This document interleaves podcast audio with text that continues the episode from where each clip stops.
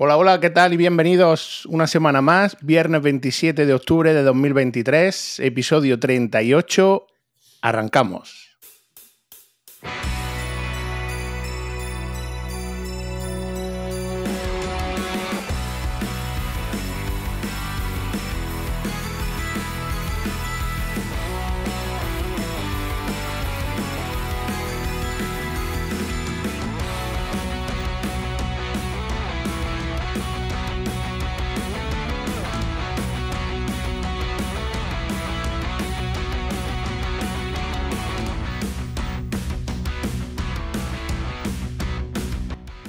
Buenos días, buenas tardes, noches, familia.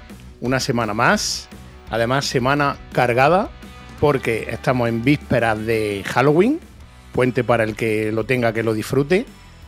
Y aparte de eso, también nos levantábamos con la noticia de que Apple ha lanzado así, sin avisar a la francesa y, y de puntillas por los tejados una nueva Keynote que encima además resulta paradójico porque aquí en España quien quiera verlo va a pasar igual que Vilito cuando ve las motos de madrugada, va a tener que madrugar sí o sí.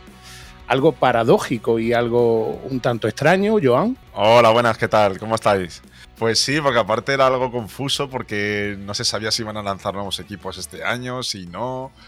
Eh, la transición de M2, M3, que si era el iMac, ha sido todo muy confuso.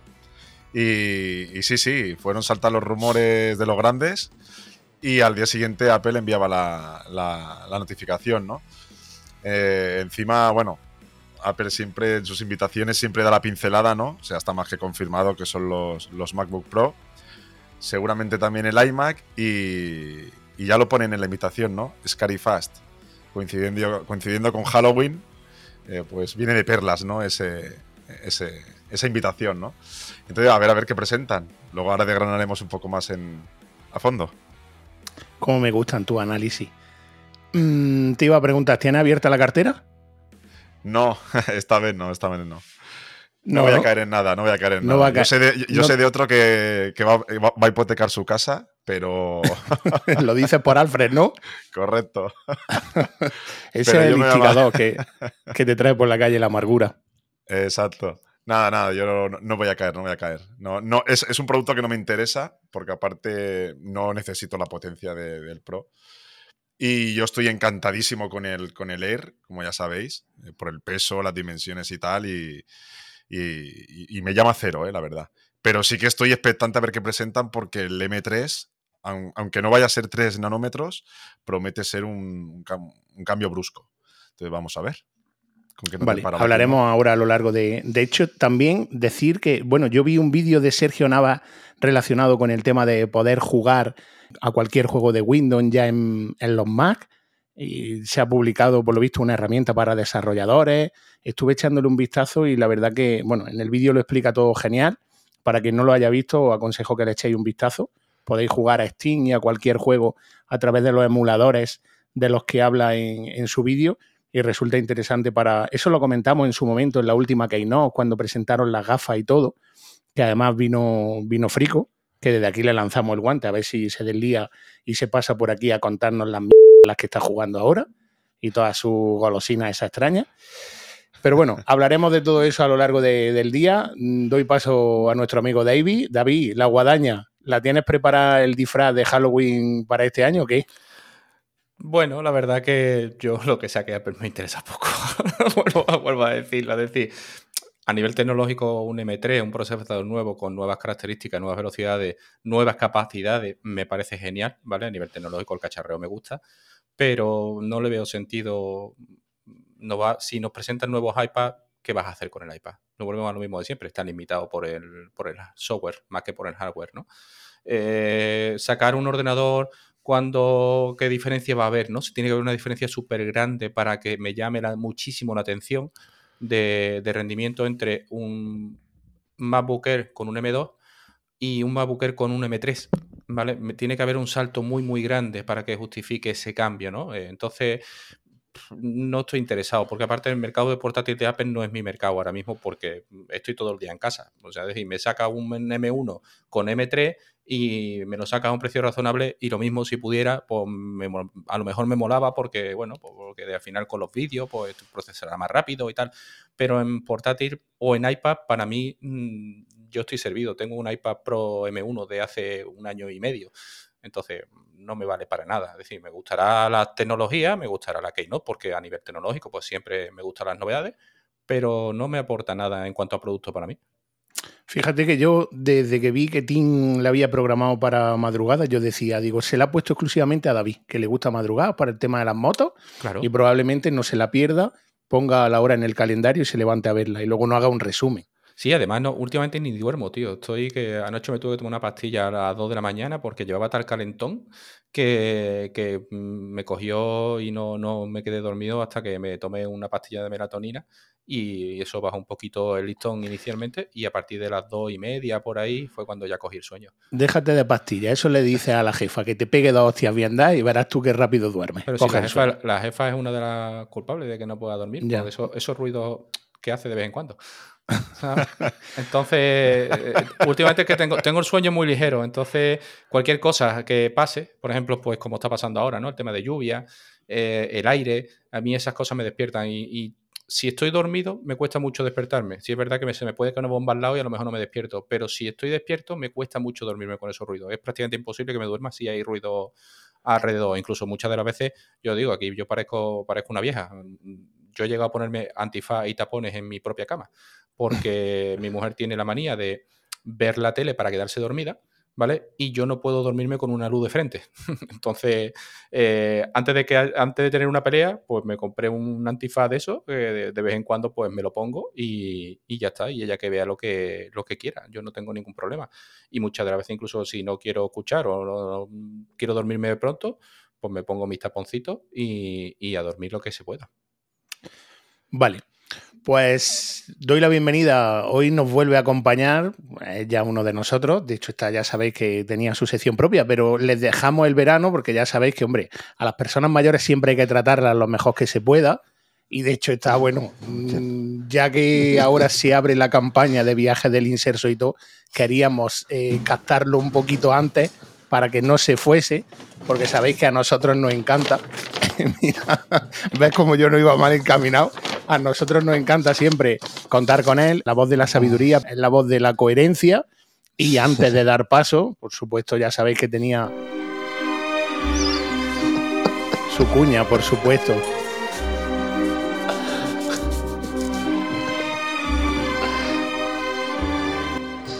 Amigo Manu Decar, muy buena, bienvenido. ¿Qué tal? ¿Qué tal? ¿Qué tal pues es un placer siempre tenerte con nosotros, ya lo sabes. Un placer estar aquí.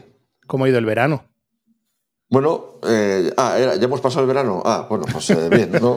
Yo pues no distingo bien entre estaciones, pero bien, bien. Eh, un verano bueno, viaje, en fin, calorcito, en fin, gin tonic, ¿qué se va a hacer? Ya sabes, sufriendo. Hacer súper bien, sufrir, eso te iba a decir, sufrir. siempre. Hoy te tenemos aquí para que nos ilustres con, tu experiencia y con tu sabiduría, por supuesto, porque, bueno, antes de meternos en harina y tal, te iba a preguntar, ¿te vas a comprar algo de lo nuevo que vaya a presentar Apple? Hombre, habrá que ver eh, lo que presenta, no, en cuanto a portátiles, ordenadores y eso no, porque eso eh, estoy servido. Eh, pero probablemente alguna cosa más que ordenadores haya, pues han hablado de quizás algún AirTag de nuevo modelo. Eh, también en su momento se rumoreó el tema de una nueva pantalla. Eh, bueno, a ver, si hay algún accesorio, eh, mm, no sé, que no sea un ordenador, pues a ver qué que, lo que presenta. los ordenadores en sí, ya sea MacBook Pro, MacBook X, me da lo mismo, ahí no, ni nada. O sea, yo, el, el, iMac, no sé si será el, el de treinta y tantas pulgadas. Eh, pero en principio tampoco me interesa porque yo tengo un Mac Studio y súper contento con él, o sea que de momento no, no tengo yo te, yo te recomiendo que entonces te quites los auriculares ahora cuando hable Joan, ¿vale? Para que no te cree necesidades. Porque, bueno, y porque hoy no tenemos aquí a Alfred. Pero vamos, tú vas servido con el Mac Studio y tal, la verdad que. yo, tengo, yo tengo un MacBook Air, que, que como dice Joan, eh, estoy, vamos, encantado con él. Realmente es un ordenador eh, que une todo, ¿no? la, ligereza, vamos, es más ligero casi que, el iPad Pro con teclado. Yo creo que el iPad Pro con teclado es más pesado. Sí, sí, sí. Y con el teclado es, más pesado. lo que es como portátil yo no necesito más, vamos. Vale. Joan, cuéntame qué, esperamos y en cuanto al lanzamiento, si lo va a ver, qué te parece ese anuncio sobre todo llamativo en cuanto a horario aquí en, hora peninsular, lo comentábamos antes off, que bueno, para el que lo quiera seguir es un evento virtual para el lunes 30 de octubre a las 2 de la mañana, hora española. Y bueno, como bien decía y adelantaba Decar, se espera que se presente un nuevo iMac, MacBook Pro de 14 de 16 con el Chi M3. Pues sí, lo primero de todo, el tema del horario que nos ha, bueno, yo creo que nos, a todos los que seguimos la marca nos ha llamado bastante la atención. Solo espero que sea relacionado, no sé, no lo sé, con, la época en la que estamos, porque espero que a partir de ahora todas las Keynote no sean a la una de la mañana o dos, hora española, depende del uso horario. Eh, yo no la podré ver porque la semana que viene justamente voy de mañanas y a la una estoy ya, llevo tres horas durmiendo. Eh, pero bueno, en cuanto me levante será lo primero que vea, evidentemente. Entonces, eh, a ver, lo que se espera, pues es, todo muy confuso, o sea, es muy confuso. Lo único seguro es la presentación de los nuevos MacBook Pro de 14 y 16 pulgadas con los chips M3 Pro y M3 Max que parece que el salto va a ser bastante, bastante, bastante gordo.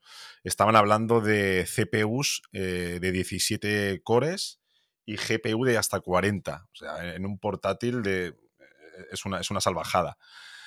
Eh, entonces eso, eso promete. Luego, por otro lado, también se está rumorando el tema de iMac, que iMac es un producto que merece el insulto a Apple porque es un producto que está súper maltratado y, y, no lo entiendo, sinceramente, porque el iMac es un todo en uno eh, bastante completo y lo tienen abandonado hace, hace muchísimos, muchísimos días.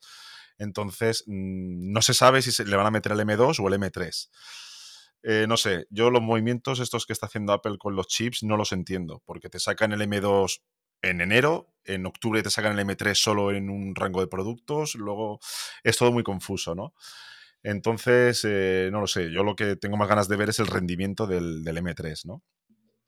Y luego, en cuanto al resto de productos, eh, no se espera que lancen nada más. Es decir, los filtradores, que son los que tienen más bagaje en este sentido, no dicen que vaya a salir nada más. Eh, el tema iPad, que también era un poco confuso, pues ya han, han, dicho que saldrá en primavera del 2024, que aparte promete porque por fin va a tener pantalla OLED, ¿vale? Por fin.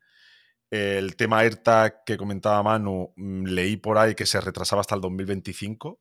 No sé, mm, no sé si será así o no. En relación, en relación a eso, ¿qué podéis esperar más de un AirTag que cumple su función para lo que realmente es? O sea, una detección de si has perdido una llave, si has perdido una cartera.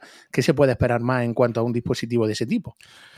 Mm, claro, yo sinceramente, yo esa pregunta me la hice cuando, cuando sonó el rumor de que AirTag de segunda generación y dije yo, hostia, pero ¿qué más puede, puede suponer esta revolución? Lo único que se me ocurre es un mayor rango. Es decir, el AirTag, eh, no sé si habéis probado la, función de, del iPhone de cuando estás cerca, se te activa el, redondel verde que te está poniendo cerca, tal. Lo único que se me ocurre es aumentar ese rango de detección que por ejemplo ahora con los nuevos iPhone 15 el rango, puedes encontrar amigos a un rango de 60 metros, que es, un rango bastante, bastante decente. Si no estoy equivocado, el AirTag eh, solo es un rango de 30 metros, si no estoy equivocado. ¿eh? Entonces, es algo, es lo único que se me ocurre que pueden incluir, porque no deja de ser un, objeto de rastreo, ¿no? ¿no? No, le pueden meter nada más. Eh, entonces, no sé, no sé, la verdad es que es un producto que lo tengo porque, por ejemplo, para saber dónde he dejado el coche, yo que lo dejo en la calle y, siempre viene bien porque al día siguiente nunca te acuerdas. Pero, pero no le doy, el uso es el que tiene, o sea, tampoco es algo que... Y bueno, y más productos, pues el Apple, el, display que comentaba también Manu, eh, también se rumoreó de que se retrasaba, cosa que no entiendo porque a los precios que los tiene Apple, que son los que salió en su día, es algo totalmente desorbitado para la tecnología que tienen.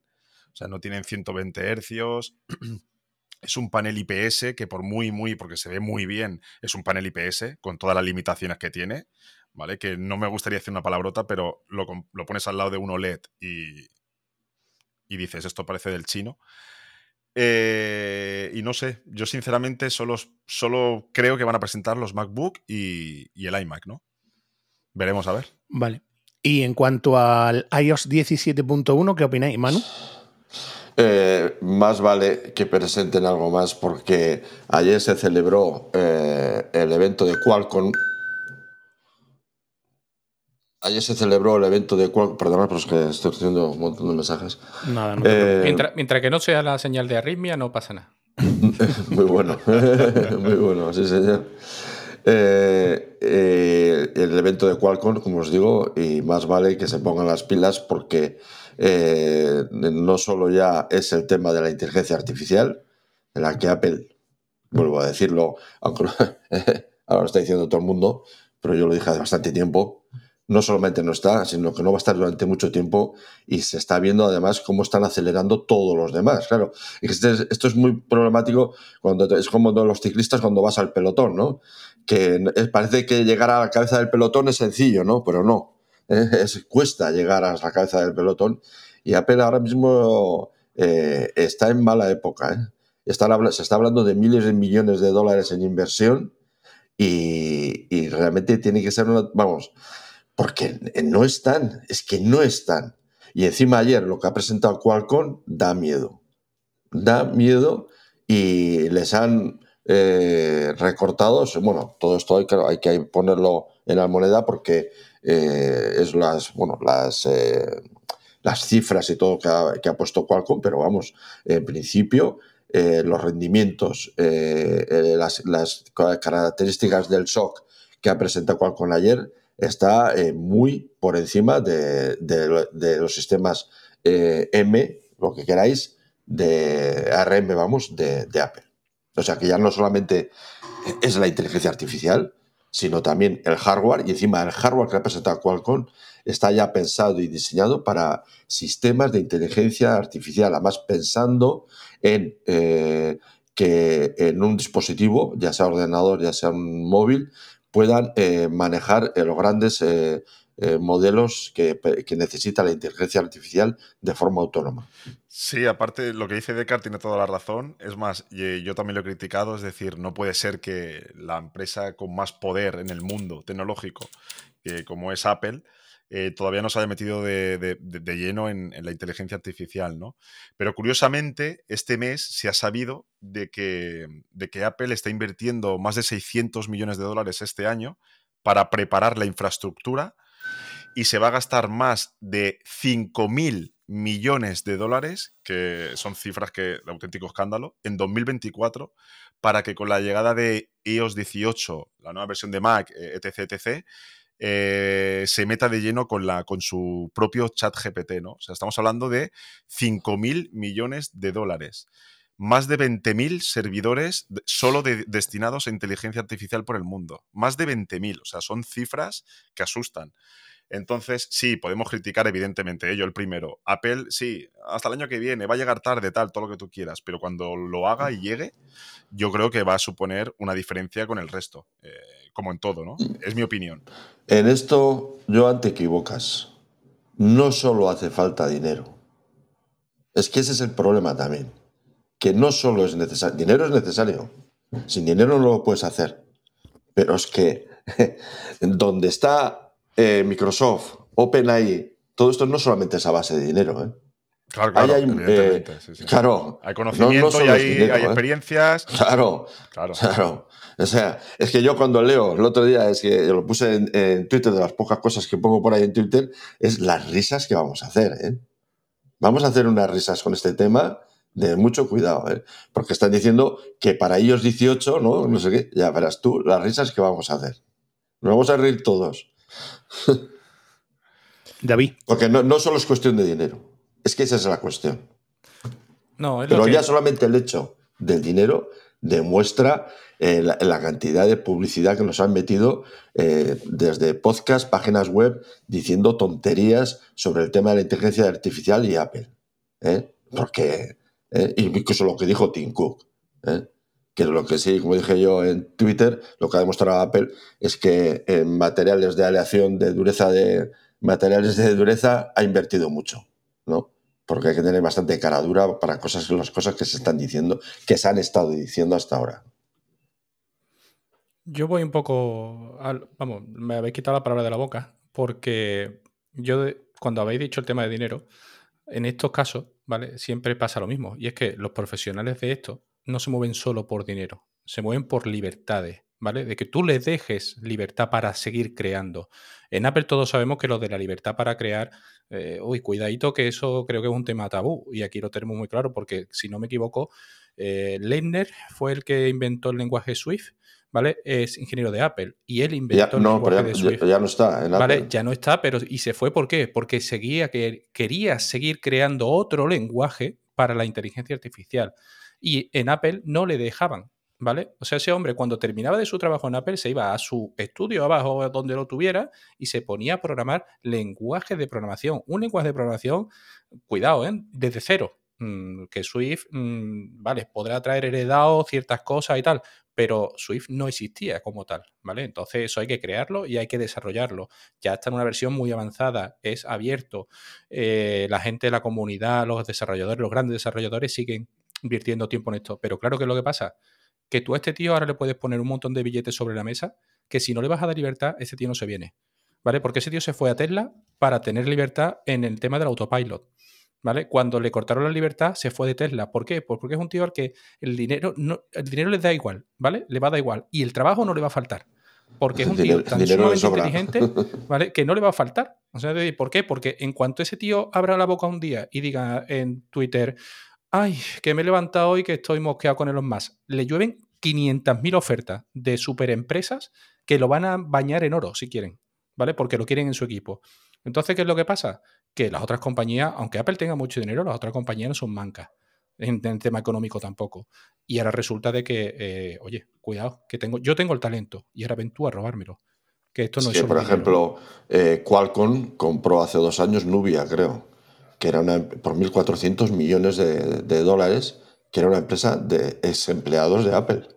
Era una empresa de desempleados de Apple.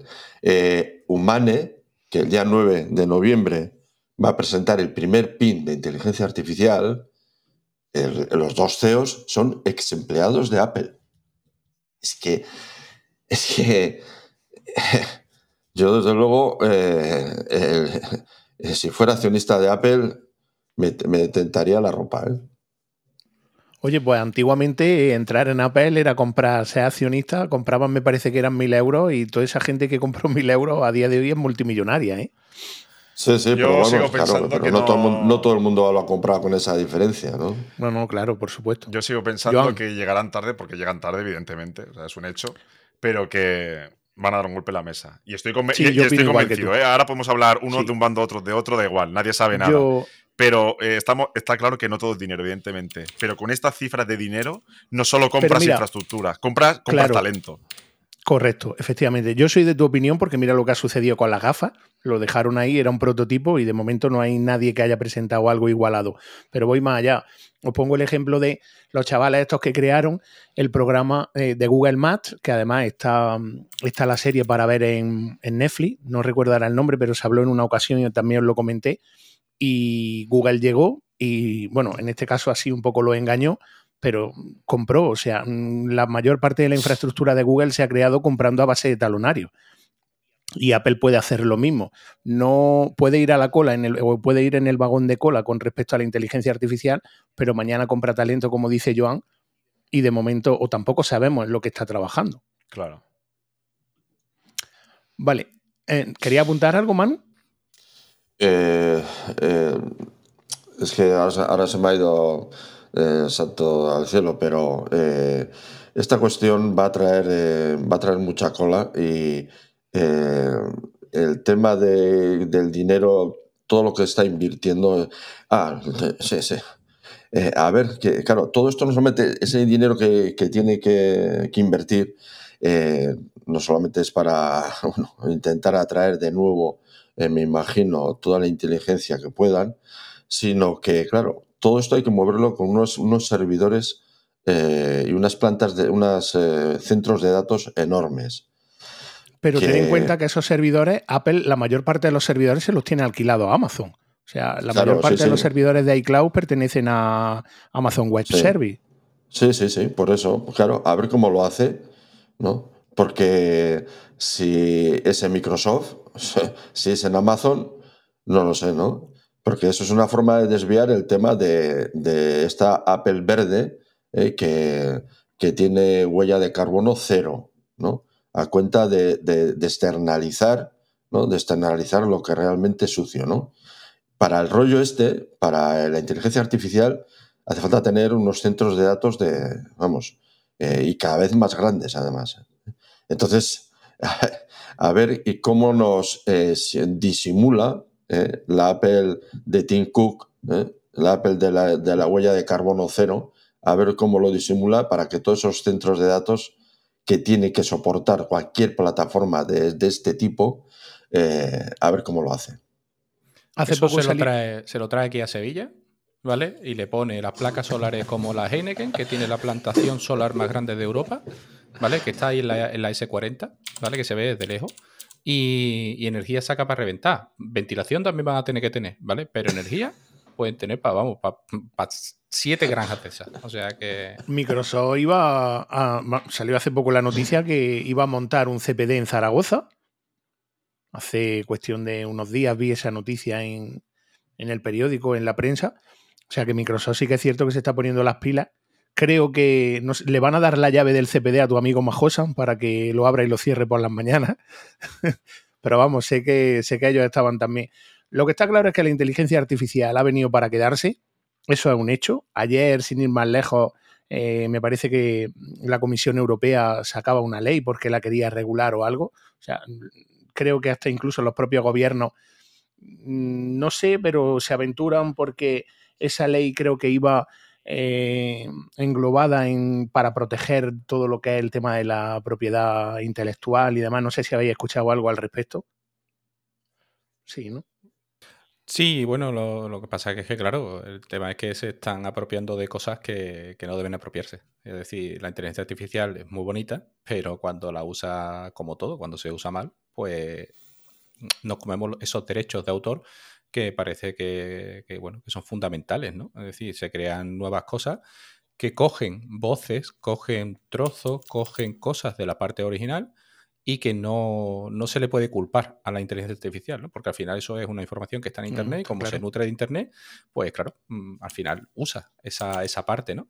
Que no debería de usarla, vale, pero bueno, hay, hay temas todavía muy peregudos, como detectar que es, crear, que es algo que se ha creado con inteligencia artificial de lo que no, ¿vale? Entonces, pues bueno, eh, todavía, es decir, como toda tecnología nueva y toda cosa nueva en el mercado y recién llegada, pues al final ahora mismo hay unos vacíos que hay gente que lo va a aprovechar. La tecnología avanza a paso agigantado y se le va a ir acabando el chupe a más de uno, a otros le vais tocando, como hablábamos Joan el otro día y yo por privado. Eh, para cerrar este tema de, de, Apple, si os parece, Joan, te preguntaba yo antes que si crees en el inminente lanzamiento de iOS 17.1 o crees que lo van a demorar para el día del lanzamiento de la Keynote, porque creo que se esperaba, hoy estamos grabando hoy miércoles, creo que se esperaba para este mm, lunes anterior. Eh, martes, ayer, ayer. Eh, era, era ayer martes, sí. Eh, han debido de, no lo sé, han debido de darse cuenta de algún fallo o algo. Yo, yo la verdad es que tengo desde la primera beta y, va de maravilla. ¿Vale? Sí que es cierto que tienen que optimizar el tema de, de, la utilización de la batería y demás, pero va genial. Entonces, no sé el motivo de, por el cual ayer no se lanzó seguramente salga hoy miércoles o antes de que acabe la semana. No, no tiene ningún sentido esperar a la Keynote porque la Keynote es, está enfocado a los Mac y no tiene nada que ver con, con iOS. Y seguro que esta, esta semana acaba saliendo, ¿no? Y tú que eres nuestro beta tester y analista, Mm, ¿Qué, esperamos los que no utilizamos ni ponemos las betas? ¿Qué nos trae de nuevo la 17.1? Bueno, a ver, lo, primero eh, es el tema de la, optimización, ¿no? Eh, sí que es cierto que cuando llegó iOS 17, ¿vale? la batería consume más, ¿vale? Es un hecho evidente. Tú lo comparas con, con, iOS, 16 y, consume más.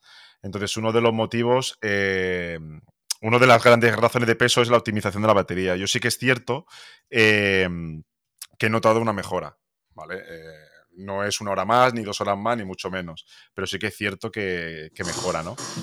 Eh, luego también el tema del calentamiento, que también ha sido objeto de debate, ¿no? Eh, yo lo dije desde el primer momento, el mío no se calentaba fuera de lo normal, salvo cuando se estaba cargando. Desde que tengo la beta se me ha calentado menos todavía. O sea, yo creo que, que la, han la, han logrado ¿no? Eh, solucionar. Y luego, bueno, pues mejoras, pues nada, tienes eh, novedades en Apple Music, eh, el tema de las carátulas personalizadas y demás. Ahora, airdrop puedes hacerlo por internet, que es un, es un añadido que es bastante llamativo. Parece una chorrada, pero va muy bien, ¿no? Eh, nada, tienes más fondos de pantalla. Eh, con esto David se va a llevar las manos a la cabeza. Tiene, nuevos emojis, ¿verdad? No, tienen nuevos tonos de llamada, que eso a ti te, encanta. Pero han puesto el de la Fórmula 1. Ah, no, que no paga No, derecho, eso, eso no. y nada. Y, eso de airdrop que decía es interesante, porque te pilla. Es muy interesante, te pilla con alguien que no tiene en ese mismo momento delante y se lo puedes mandar a distancia. La verdad que es un Y además, eh, Name Drop, que para quien no lo conozca es el sistema para, para compartir un contacto de toda la vida, eh, ya es compatible con Apple Watch, o, si, o sea que ya no hace falta ni sacar el móvil para compartir un contacto con, con tu amigo. Nada, son pequeñas cositas, pero bueno, que se agradecen, ¿no? En definitiva es la versión de iOS 17 que tuvo que ser desde un principio, ¿no? Entonces, bastante, bastante bien. Ninguna pega, vaya. Guay. Todo eso que ha dicho Joan está, está muy bien, es fantástico. voy a decir lo que declaró ayer Satya Nadella y que los eh, oyentes de mi podcast DECnet les va a sonar. ¿no? Eh, dice que Satya Nadella, que es el CEO de Microsoft, eh, dice que la interfaz gráfica ha muerto. La interfaz gráfica ha muerto. La interfaz que hemos conocido hasta ahora ha muerto. Eh, el futuro es la inteligencia artificial y el lenguaje natural. Y todo esto que, que a Pero claro, a mí personalmente es que me, me eh, ya, ya lo veo como viejo, como algo del pasado. Claro, a mí lo que me interesa es el pin ahí de, de Humane, que presenta el día 9, porque eso es nuevo.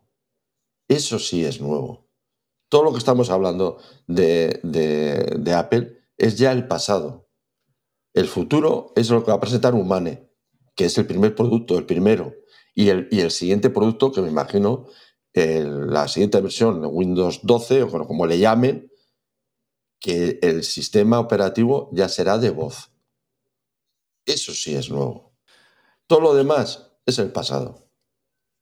Yo te hago, te hago una analogía, Decar. O sea, acabo de buscar eh, en qué año se estrenó la película de Her.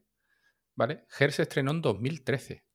Y 10 años después, ¿vale? Esa tecnología es la que, en teoría, se va a hacer con humanes. O sea, para que veáis de, lo que avanza esto al nivel que avanza y lo que corre. ¿Vale? Eh, yo estos días he estado viendo la serie Years and Years y te encuentras que dices tú, madre mía, me he hecho a temblar de lo que esta serie desde 2019 ha acertado, ¿no? Es decir, la guerra de Ucrania, eh, el radicalismo en el mundo, eh, el odio hacia el que tienes al lado. Bueno, es una cosa brutal, ¿no? A nivel de implantación de cosas en el cuerpo humano, eso no ha avanzado tanto, pero, pero es verdad que te habla de quiebra de sistemas, de tensiones en el mundo que llevan a tirar una bomba atómica. Eh, es que estamos realmente, por desgracia, y según vemos, mm, yo creo que estamos más cerca de eso que de llevarnos bien. Pero bueno, pero es cierto que lo de la película Her, que tú ves la película y tú dices, hostias, esto sería ideal. ¿Vale? Pues lo ideal puede ser que esté aquí, porque ya eh, dentro de 6-7 días, como dice Decker, una semana, eh, te van a presentar el primer lanzamiento de eso. ¿Vale? Eh, cuidado, ¿eh? Cuidado que esto es esto es un producto visionario. te, la puedes, pegar, ¿vale? Porque te puedes pegar una hostia como un pan, ¿vale? Porque vas a presentar algo que es totalmente novedoso, ¿vale? Y te puedes pegar una hostia como un pan, pero también está el otro extremo. O sea, esto es un filo de una navaja. Si te caes para un lado, estupendo, pero como te mantengas en el filo de la navaja, cuidado porque se van a pegar hostias por ti. Eh, David, si has escuchado mis podcasts eh, o en el canal de, de que también he puesto un audio adicional, eh, ChatGPT 4 con voz, Todavía, claro, no se acerca. O sea, es, eh, todavía no es como la película, es, la película es ciencia ficción, pero ya estamos. O sea, no, lo, que, lo, que queda, eh, por ejemplo, para llevar una conversación normal con ChatGPT 4 con voz, lo que queda es que la puedas interrumpir. Es que ahora cuando, la, eh, cuando te habla ella, no o sea, ella suelta su, su contestación y no la puedes interrumpir. Exacto, eso no hace falta está programa igual Está programa igual que David. Eso contratan a David y ya está. A ver los melones, estos dos melones. Esto se llama. Eh, ahora mismo es half duples. O sea, decir, solamente va en un sentido. ¿Vale? no a ver si hay melones, que tú lo has estudiado, Antonio. Ah, no, que tú esa parte del tema y te la saltaste, canalla. Sí, yo me la salté.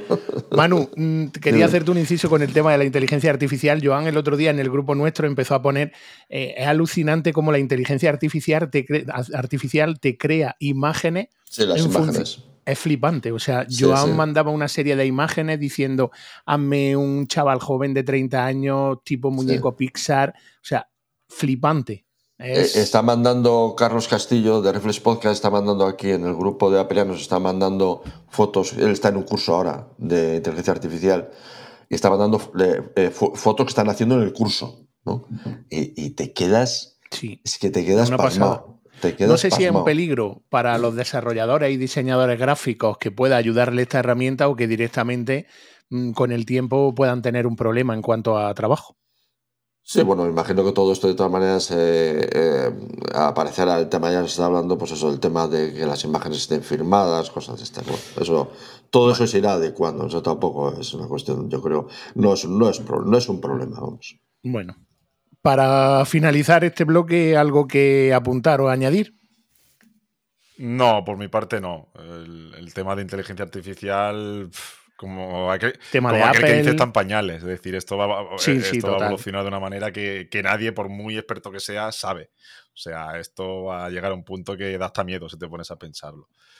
Y nada, pues nada, no, a mí nadie me va a hacer cambiar de opinión. Yo sigo pensando lo mismo y, y, sé, que Apple cuando lo implemente en septiembre va a ser una sacada de bueno, de todas formas, a ver qué nos depara la Keynote. Hablaremos la semana que viene en relación a ello y en relación a, los productos que vengan y veremos a ver qué pasa con mi M2 Max.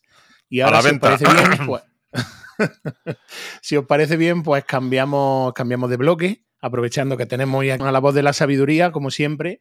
Y en este caso, pues, si os parece bien, el bloque que lo abra, que lo abra David, que tenía, tenía algo que contar y como no, como decía yo anteriormente, nadie mejor que, el maestro Decar y, la voz de, la sabiduría para aportar.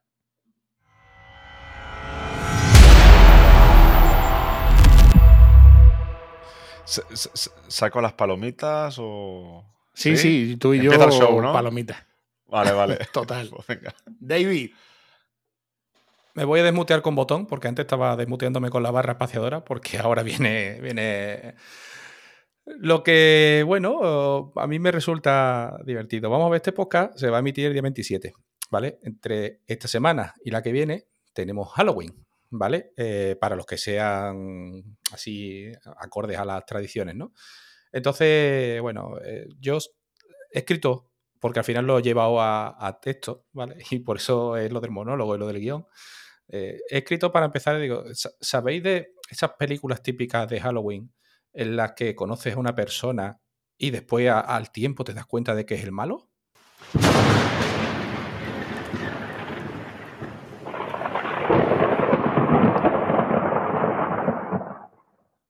Bueno, pues yo vengo a contar aquí mi, historia de Halloween. Y el protagonista no es ni uno ni otro que Anne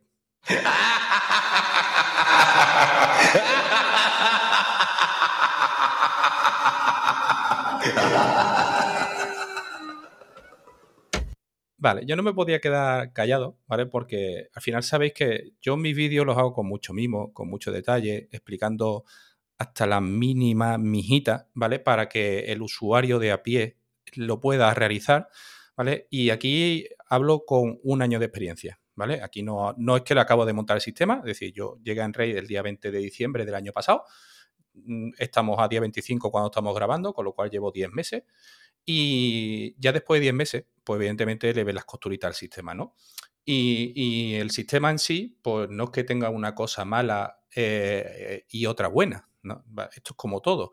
Yo la impresión de que me llevo al final y, empezamos a hacer amigos es que el sistema tiene una cosa mala y son los talibanes. ¿Vale? Eh, eh, yo siempre he dicho que los extremismos no son buenos y los talibanes, mm, que defienden a capa y espada un sistema porque ellos lo utilizan y le van bien, no se ponen nunca en el lugar del otro. ¿Vale? Cosa que yo sí hago con los vídeos.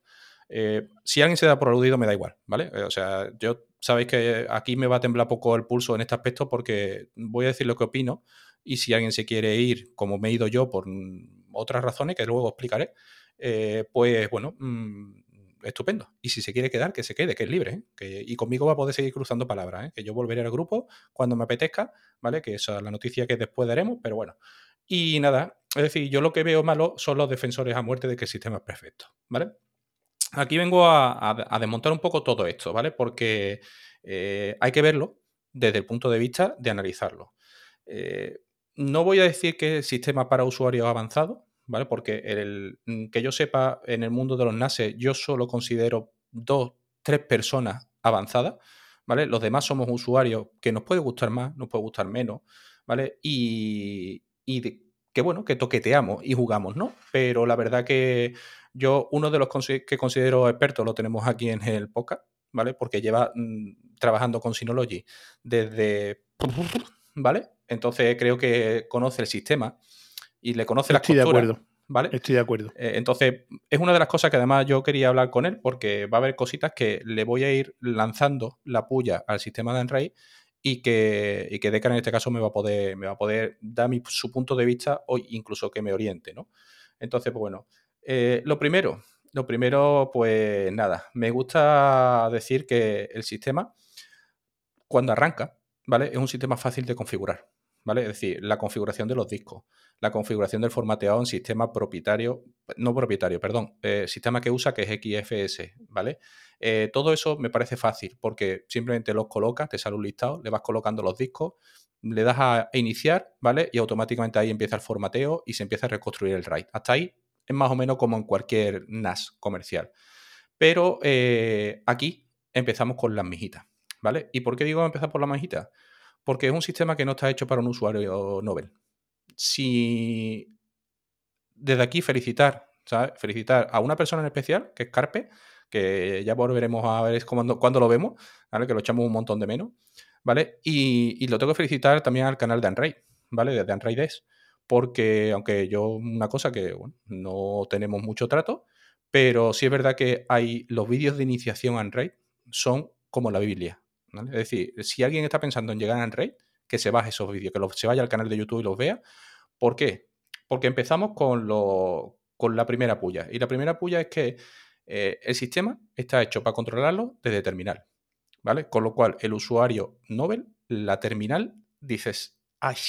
Ya empezamos a chirriar, ¿vale? Porque nos da miedo. Es decir, yo soy un usuario medio y a mí me sigue dando respeto la terminal, ¿vale? Porque no la controlo. Entonces, aquí ya empezamos mal. Eh, ¿Y por qué digo que está hecho para terminal? Pues porque el sistema no trae un explorador de archivos nativos.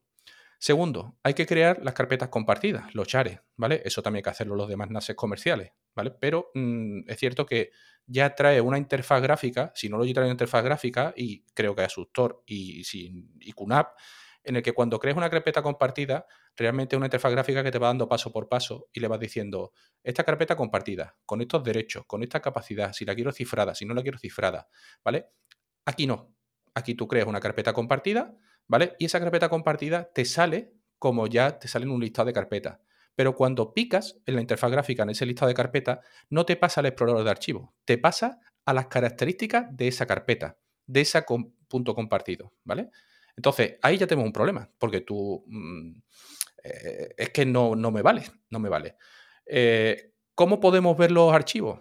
Por ejemplo, si yo los quiero ver en mi ordenador, pues tengo que entrar en esa carpeta compartida. Primero tendría que crear un usuario para el acceso por Samba, ¿vale? Y luego dentro de esas carpetas compartidas, habilitar la compartición por Samba, ¿vale? Y luego conectar mi ordenador a esa carpeta de Samba. Cosa que empezamos a hablar y empezamos a, el usuario Nobel ya desconectado, ¿vale? Y llevamos tres minutos, ¿vale? Tres minutos. Entonces, claro, ¿y todo esto qué es lo que pasa? Que si tú has visto el vídeo de Carpe, el vídeo de Unraides, pues tú dices, ah, vale, es que tengo que instalar un plugin que se llama Dynamic File Explorer, creo que se llama, ¿vale? File Manager. Y este lo que hace es que te crea un explorador de archivos dentro de Unraid, ¿vale? O sea, decir, navegar por carpetas y ventanas, ¿vale? De manera eh, visual, no terminal. Entonces, claro, tú dices, vale, pero si has visto ese vídeo, si tú no has visto ese vídeo o no has investigado nada, te encuentras con un sistema que a partir de ahí es totalmente terminal, ¿vale? De terminal. Entonces, pues bueno. Eh, esto, por suerte o por desgracia, yo he tenido QNAP y no pasa. He tenido Synology y no pasa. Y en Asustor me imagino que no pasa porque no lo he tenido. Con lo cual, hasta ahí yo creo que mm, si no, no voy mal encaminado, ¿verdad?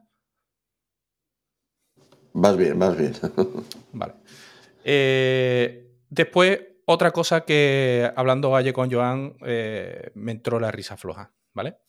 Es decir, eh, tú llegas a un sistema y ese sistema lo tienes que nutrir de información, ¿no? Normalmente la gente, ¿qué es lo que hace? Coge un disco externo donde tiene su información y lo vuelca hacia su, su NAS. Vale.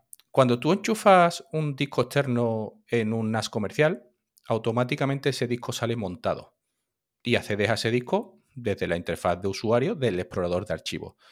Vale. En Unraid tú enchufas un disco externo y si no tienes instalado otro plugin, ¿vale? Seguimos con los plugins y lo vais a escuchar mucho por desgracia, ¿vale? El disco le pasa igual que un chare. Te sale en el equipo, pero tú le picas y pasas a la descripción del disco, a la definición de, no sé, parámetros de, información. No pasas al contenido en sí. ¿Vale? Y luego tienes que instalarte el plugin de Unassigned Devices, ¿vale? Y después, aparte, no solo eso, sino que como es un Linux, tienes que montarlo. Porque si no lo montas, no lo ves. ¿Vale? Y además, no lo ves en tu ordenador, sino que lo vas a ver en la interfaz de usuario. ¿Vale? Eh, y aquí es donde pasa la cosa graciosa. Es decir, yo, por ejemplo, y esto os lo voy a poner y me va a costar un poco explicárselo a la gente, ¿vale? Os voy a compartir la pantalla y, la vais a ver, ¿vale? De cómo eh, me parece a mí que no, ¿vale? Porque me va a pedir que... Me parece que me va a pedir que le dé permiso porque no los tenía y me va a pedir que reinicie eh, la conversación. Pero bueno, si no, lo explico. Sí, me dice que, vuelva a entrar y salir de Chrome, con lo cual no es viable ahora mismo. Vale.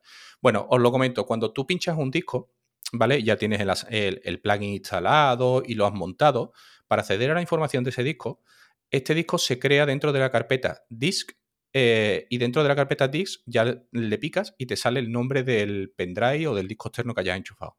Y a partir de ahí lo ves. Vale. Pero ¿cómo copio la información a la red de discos? ¿Vale? Porque la red de discos está en otra ruta, que se llama mnt barra user barra las carpetas que tú quieras. Bueno, pues tú dices, vale, lo voy a pasar. ¿Vale? Tienes una interfaz de usuario donde tú puedes directamente con el plugin del, del Explorer intentar copiar o mover la información dentro. Si tú entras en la carpeta disk y el pendrive, cuando tú intentas mover el archivo, ¿vale? no lo puedes mover a la red directamente. ¿Por qué? Porque solo muestras las carpetas de discos, ¿vale? Directamente, independiente, ¿vale? La carpeta user no se muestra, ¿vale? No enlaza. Es decir, por terminal, tú haces un copy, ruta, lo que sea, hacia la ruta, lo que sea, y por terminal, en teoría, puedes hacerlo. Pero gráficamente no puedes hacerlo, ¿vale? Y aquí lo que no mm, os lo pasaré por Telegram, ¿vale? Para que lo tengáis, incluso no me importa subirlo a, la nube, ¿vale? Para que la gente lo tenga después en los archivos y vea cómo, cómo, es, ¿vale? Porque es muy simpático. Tú dices, bueno, pues no pasa nada, como yo soy más listo que el sistema, ¿vale? Copio la ruta barra disk barra pendrive o disco externo, ¿vale? Y me voy ahora a la carpeta mnt user y desde ahí copio la, la ruta de la otra lado, ¿vale? Y cuando vas a copiar la ruta, te sale un mensaje con una X que te dice invalid target. ¿Vale? Es decir, no se ven las carpetas entre sus niveles de carpeta a nivel de explorador gráfico. ¿Vale? Entonces, claro, mm, esto duele. Duele. ¿Por qué? Porque es la única manera de acceder a ese pendrive. Es decir, eh, no he encontrado manera útil de entrar al pendrive desde mi ordenador, sino que la única manera que puedo es a través de la interfaz gráfica. ¿Vale?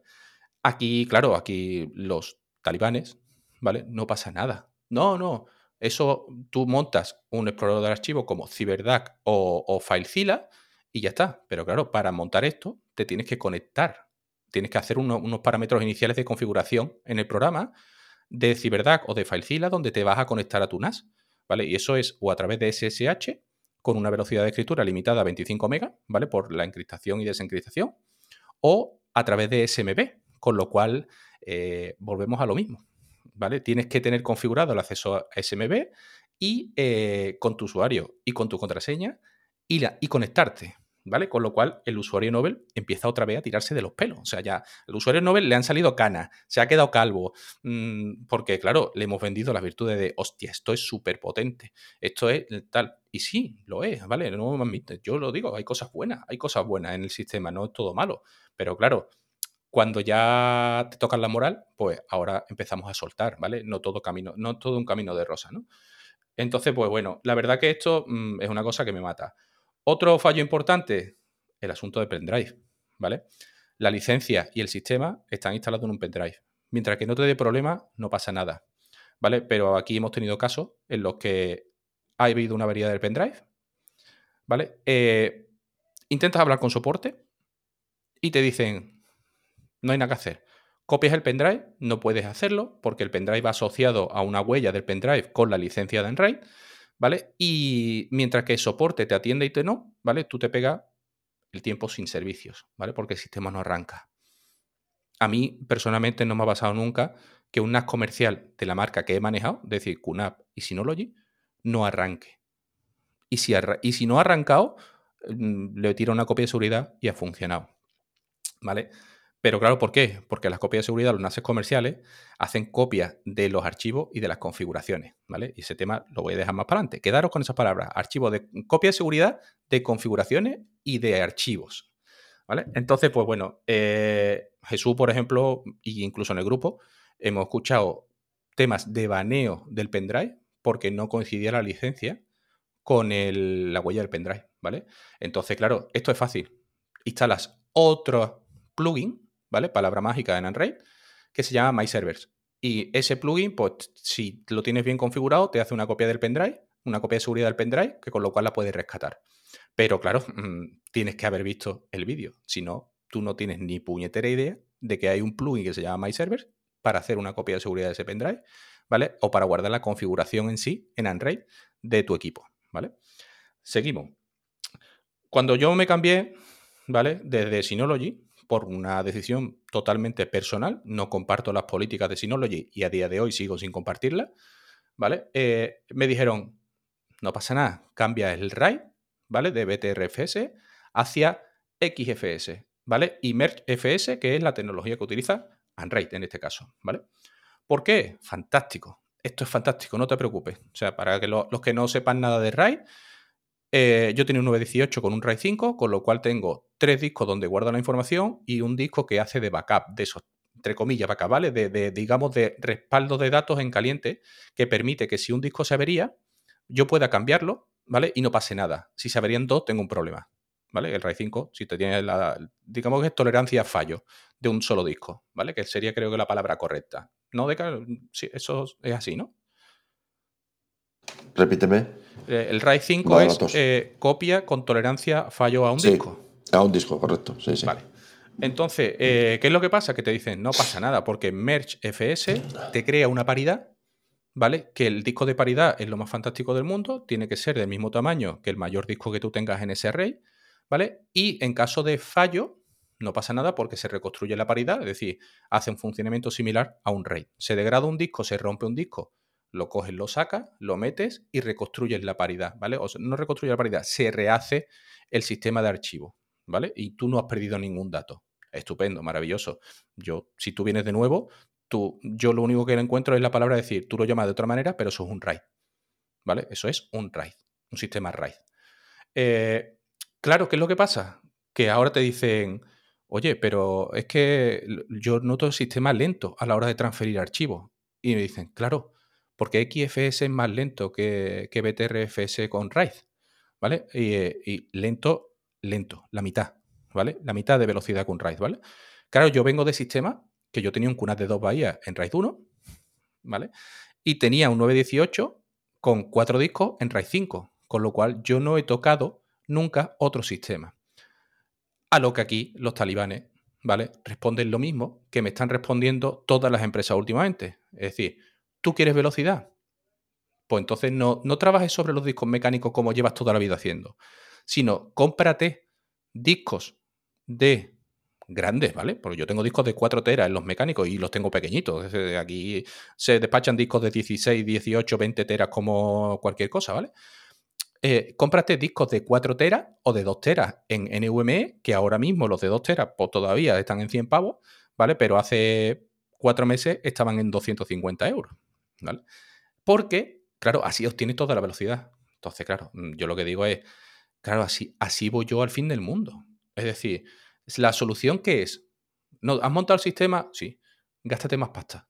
¿Vale? Es la misma solución que me dio Rode, que me dio Focusrite, que me dio Riverside, ¿vale? De, oye, ¿no te funciona? Sí, no te damos solución, gástate más pasta, ¿vale? Eh, con lo cual, pues, una solución que a mí personalmente ni me va ni me viene. ¿Por qué? Porque yo tengo 10 discos metidos en el Android, ¿vale? Creo que no me hacen falta más, porque es que lo digo siempre, mi información ocupa 2,89 teras multimedia incluida. Con lo cual, mm, aquí vamos un poco al target de lo que es un usuario de multimedia y, yo que no soy usuario de multimedia, ¿vale?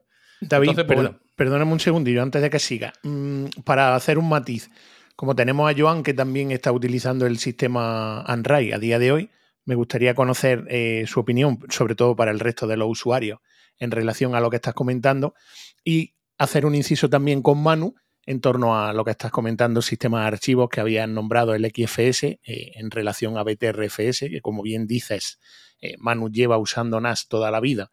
Y como bien has dicho, yo también lo considero un usuario experto y me voy a mojar incluso más. De los tres que habías dicho, te voy a nombrar yo al segundo, que para mí es el CAPI, ¿vale? Que me hubiese gustado que estuviese aquí también para debatir eso. A ver si acaba ya el escorial. Así que, mm, por orden de preferencia, por favor, me gustaría, Joan, Primero, en relación a todo lo que está comentando David, que sé que habéis hablado eh, off the record entre los dos de manera privada por todo este calentamiento y tal de David en el grupo y toda además, la... Además, es interesante porque Joan tiene una configuración distinta a la mía. Exacto. Sí, no, a ver, yo estuve. Bueno, ayer estaba hablando también con David, ¿no? Y todo lo que dice es cierto. O sea, no, no hay nada que pueda decir, hostia, pero es ahora tal. No, es cierto. O sea, lo que dice es así. Eh, yo pienso más o menos como él. No estoy tan cabrea como él, ¿vale? Porque él sí que es cierto que ha tenido eh, una semana complicada. Pero, pero bueno, yo en mi caso eh, estoy en Android porque ahora no me queda otra. Si no, me volvía a Synology, ¿no? Em, todo lo que puedas decir es autoengañarse a uno mismo. O sea, todo el mundo conoce las limitaciones que tiene el sistema. O sea, todo el mundo las conoce. Y quien no las quiere reconocer tiene un problema. ¿vale?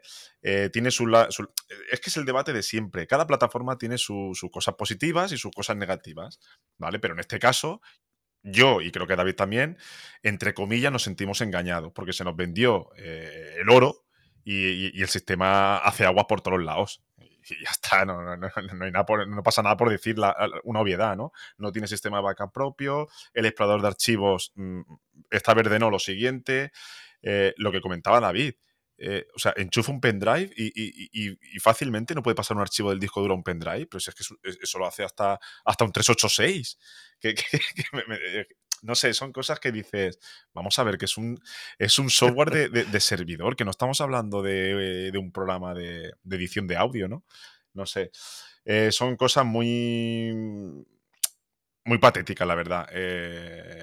no sé. Yo entiendo perfectamente a David, entiendo su cabreo y es eso, tú no puedes estar mm, mm, todo el día sufriendo, eh, hostia, y ahora si se me va la luz, ahora si arranco me, va a funcionar, ahora qué problema voy a tener, ahora que no sé qué, ahora... Eso viene ahora, eso viene ahora, Joan. Ya, bueno, Eso viene ahora. Si es que, es que la historia, la historia no ha acabado. O sea, todavía, todavía. No tengo más sonidos mágicos de Halloween, pero la historia todavía no ha acabado. Pero quiere decir que tú no puedes estar viviendo. Yo, por ejemplo, eh, lo extrapolo a, al tema de Ubiquiti, ¿no? Yo cuando tenía Asus, que repito, yo Asus siempre lo tendré en mi corazón y estoy encantado con Asus, ¿eh? O sea, que quede claro, ¿eh? Pero eh, mi modelo de Asus era el AX88, de vez en cuando se, quedaba pillado y se perdía la conexión a internet. Pues vamos a ver, yo no puedo irme de viaje o irme a trabajar y, pensar cada día, hostia, y si me quedo sin internet y tal, son cosas que, son esenciales, ¿no? Pues con Android pasa lo mismo. Eh, tú no puedes vivir eh, en un constante no sé, sensación de, preocupación de esto me va a ir, esto no sé qué. Ahora, mañana se me va a actualizar el, Docker de Borg, el tan aclamado Borg, y de repente las copias me las va a hacer al revés, o no me va a funcionar y lo pierdo todo.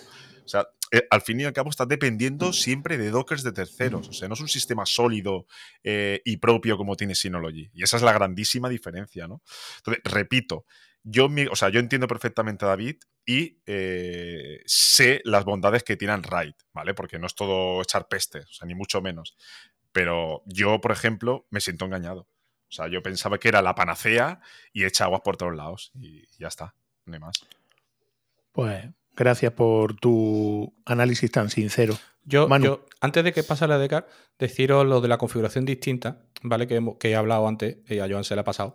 Es porque yo uso paridad y Joan no usa paridad. Con lo cual, él no tiene estos problemas de velocidad porque vive al límite. ¿Vale? Es decir, si a Joan se le vería un disco, esos datos de ese disco los pierde. ¿Vale? Entonces, sí, porque hay que decir que Joan lo que realmente le importa lo tiene en el RAID de los NVMe. Claro. Ahí está. Pero el archivo en bruto, es decir, eh, el disco mecánico, si Joan trabajara, Joan, por ejemplo, trabaja en, eh, en, el contra el pool de SSD, si no me equivoco. Joan creo que tiene un pool de SSD y él utiliza su sistema principal los discos sólidos, que cierto que dan algo más de velocidad, evidentemente, que los mecánicos, y no llegan a la velocidad de los NVMe. ¿Vale? Pero yo, ¿qué es lo que pasa? Que yo no he heredado ese funcionamiento. ¿Vale? Yo he seguido trabajando como trabajaba en los mis normales y corrientes que he tenido hasta ahora. ¿Vale? ¿Por qué? Pues porque estoy acostumbrado a trabajar así. Porque a mí hay una cosa que no me cuadra. Es decir, eh, por ejemplo, eh, bueno, vamos, Descartes, yo te, dejo hablar con lo del RAID, por favor, porque si no vamos a mezclar muchas cosas y, nos vamos a quedar con las cosas colgadas. un poco lo que, lo que ha dicho eh, lo que habéis dicho bueno, todos los que habéis hablado hasta ahora, ¿no? Yo creo que aquí la cuestión es que todos los sistemas operativos tienen unas funcionalidades y también tienen un público, ¿no? Eh, y también es lo de siempre, los precios, ¿no? Eh, al final, gratis en esta vida, había un amigo mío que decía que no era ni el amor de la madre, era gratis, ¿no? Y, y yo creo que es lo que tenemos que tener claro, ¿no? Cuando compras un, un Asustor, un QNAP, un, un Synology, pagas muchas cosas, muchas, muchas cosas pagas. Que claro, no son tangibles, no son tangibles eh, cuando coges el NAS con la mano. no, hay muchas más cosas que, que, son muchas veces difíciles de apreciar, ¿no? Claro, yo preguntaba en su momento cuando hice la, que yo mi incursión en, en, un RAID fue breve, ¿no? Pero yo, eh, una de las cosas que pregunté era, claro, pues eh, cómo controlaba el sistema de forma remota. No, no había. Eh, sí, podrías hacerlo. No hay. VPN, VPN y no, no, no, ya, bueno, sí, eh, eso sí, pero eso ya sería. Incluso, por ejemplo, tampoco hay un servicio de la empresa para conexión inversa a, esos dispositivos. No lo hay. O sea, no hay ningún servicio, ni hay aplicaciones oficiales para, para que un usuario pues ponga, se, compras, enchufas y pasas tus datos, como ha dicho David, pasas tus datos y a funcionar. Eso no se produce. Pero sí puede estar orientado para, para otro tipo de mercado, como puede ser el empresarial, eh, mm, centros de datos, grandes. Pues eso sí, eso yo creo que sí puede estar orientado a eso, ¿no? Pero eh, muchas veces no valoramos, cuando compramos un NAS comercial, no solamente es el hardware, el sistema operativo, todos los servicios que eh, eh, te añade, la, que muchos igual no los utilizas, pero te los da, ¿no? Eh, la empresa matriz de ese NAS. Y todo eso tiene un coste. Con respecto al RAID, ¿vale? Cuando a mí se me dice, ¿vale? En el grupo, porque he estado bastante activo y es una de las causas que ahora me hayan hecho salir, ¿vale? Estar demasiado activo, que me ha llevado a otras cosas, ¿vale? A mí se me dice, ¿no? ¿No quieres problemas de velocidad? ¿Vale? Formatea el sistema, ¿vale? Móntalo en BTRFS y te creas un RAID 5 y te quitas los problemas de velocidad que, está, que da, ¿vale? El sistema propio, ¿vale? El sistema propio en sí. Pero claro, esto, todo poder o toda decisión conlleva una gran responsabilidad. Es decir, si tú quieres cambiar de sistema de archivo, eso obliga a formatear, con lo cual es, saca tus datos, formatea y ahora levanta todos los servicios, ojo, sin poder importar configuraciones, porque vuelvo a repetirte, no tengo ningún problema en perder datos porque con Borg tengo hecho la copia de los datos importantes, pero vuelvo a repetir, Borg copia archivos, Borg no copia configuraciones. Entonces, ¿qué es lo que pasa? El blog caído hasta que levante de nuevo. Canal de YouTube, los enlaces caídos hasta que levante de nuevo. Eh, son precios que yo ahora mismo no voy a pagar. ¿Vale? Entonces, la solución que he tomado, ¿cuál es?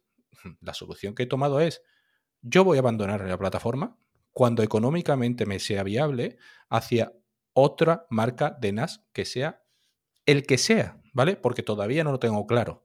No lo tengo claro, porque si no lo sigue con sus políticas, para mí la parte de que ha dejado con los Intel es muy blandita, es muy endeble, ¿vale? En cuanto a procesador, tienes un procesador hace tres años y lo cual ha sido criticado a mansalva. No puedo montar un Ryzen porque simplemente el otro día lo comprobé antes de decidirme a decir, oye, y si le pregunté a Antonio por su NAS, un 1621, oye, el tuyo tiene Ryzen, sí, tal, va bien, para mí va espectacular, claro, para él va espectacular en su caso. Pero ¿qué es lo que pasa? Yo tengo niños, ¿vale? Tengo televisiones en 1080, no son todo 4K, no es, decir, el bolsillo da para lo que da, ¿vale? Entonces, claro, yo la tele de abajo es una 4K OLED, le tiro el archivo y no transcodifica, ¿vale? Pero si ahora tengo un archivo 4K en mi servidor y se lo paso a una de las televisiones, las televisiones son 1080, ¿vale? Y están puestas con Fire TV. Entonces, ¿qué es lo que pasa? Porque hay una que ni siquiera es, Smart TV. Imaginaros el tiempo que tiene, ¿no? ¿Qué es lo que pasa? Que automáticamente transcodifica. ¿Vale? Eh, ¿Me va a dar el uso un Ryzen? Me lo da, pero volvemos a lo mismo de siempre. ¿Tú puedes transcodificar con un Ryzen? Por supuesto que sí, a base de procesador. Eso eleva el ritmo del procesador hasta porcentajes del 98-100% en los procesadores endebles que se montan en los NASes, ¿vale? Y a mí personalmente no me gusta que mi máquina esté trabajando al 100% durante dos horas que puede durar una película, ¿vale? Porque considero que no es sano, ¿vale? A nivel calentamiento, a nivel rendimiento no, no te transcodifica, porque si tú dices que tiene el Fire TV, el que te transcodifica es el Fire TV, el NAS no sufre. Cuando, vamos a ver, yo puse, lo puse en el canal, que cuando yo me meto en Play en mi ordenador y le tiro el archivo, le tiro el archivo al otro lado, sí, te cuento. a mí me dice que está transcodificando. Vale, pues mírate en las opciones de Plex, ¿vale? Yo tengo reproducción directa. ¿eh? Lo tiene en reproducción directa. Sí, vale. Y cuando se la tiro al 4K, no pasa nada. El 4K se lo traga todo.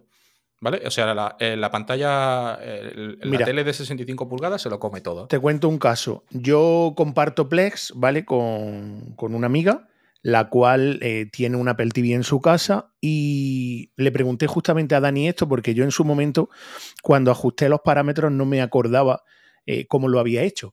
Y era porque mm, le compartía el Play a ella por el tema de serie y tal, y ella tiene una Apple TV 4K, 4K igual que yo y de buena primera, yo tengo activado en Tautigi que eh, me avise si el usuario al que le estoy compartiendo me está transcodificando. Claro, es lo que tú dices. A mí no me interesa que me transcodifique porque yo tengo un NAS con Ryzen. Entonces, en todos mis dispositivos, en reproducción directa en casa, no me transcodifica porque para ello eh, está el, el, Apple TV. Es más, cuando me voy a mi segunda residencia, que ahí tengo también un Apple TV, ahí Estoy reproduciendo en reproducción directa porque ya sabes que lo monté mediante VPN y tal, pero tuve que eh, ajustar un parámetro en Plex y es que eh, cuando estás fuera de casa tienes que activar, eh, me parece que era la velocidad máxima o la calidad máxima. Era la calidad máxima. Que es igual que el original. Que es igual que el original. Esto no lo había configurado ella, entonces le dije, digo, oye, Lola, si me va a transcodificar, digo, te corto el chorro de Plex porque en mi caso yo tengo un montón de servicios que lo utilizo para el trabajo y no quiero que me tenga en la CPU al 80%. Se lo comenté a Dani, oye Dani, de Gongut, para el que no esté escuchando, eh, me pasa esto, sé que en su momento toqué algo, pero no me acuerdo el qué, y me dijo, Antonio, viene por defecto Plex capado en ese aspecto y tienes que entrar en la configuración y decirle que eh, fuera de casa eh, tengan la configuración al máximo. Lo activé y perfecto. Es más, tengo un Fire TV también en esa segunda residencia que no pasa por, por la VPN y ese me hace transcodificación directa estando fuera de casa. Entonces, míratelo, que luego si quieres hacemos la prueba con el mío, ¿vale? Si quieres eh, le tiramos luego una película a tu hijo desde el Fire TV, ¿vale? Te comparto el play y lo probamos, esa opción, porque habiendo tocado eso ya no me transcodificaba. Entonces, en tu caso, puntualizando eso, sí que te podría valer un Ryzen y tener otras opciones en cuanto al abanico de, productos. Yo creo que eh, es una buena idea eh, en general. ¿eh? intentar que la reproducción, por lo menos si es en casa, la reproducción local, hacerla con un reproductor de cualquier tipo eh, y descargar al NAS de, cualquier responsabilidad en eso. Al final ese, dinero es muy bien, lo vas a...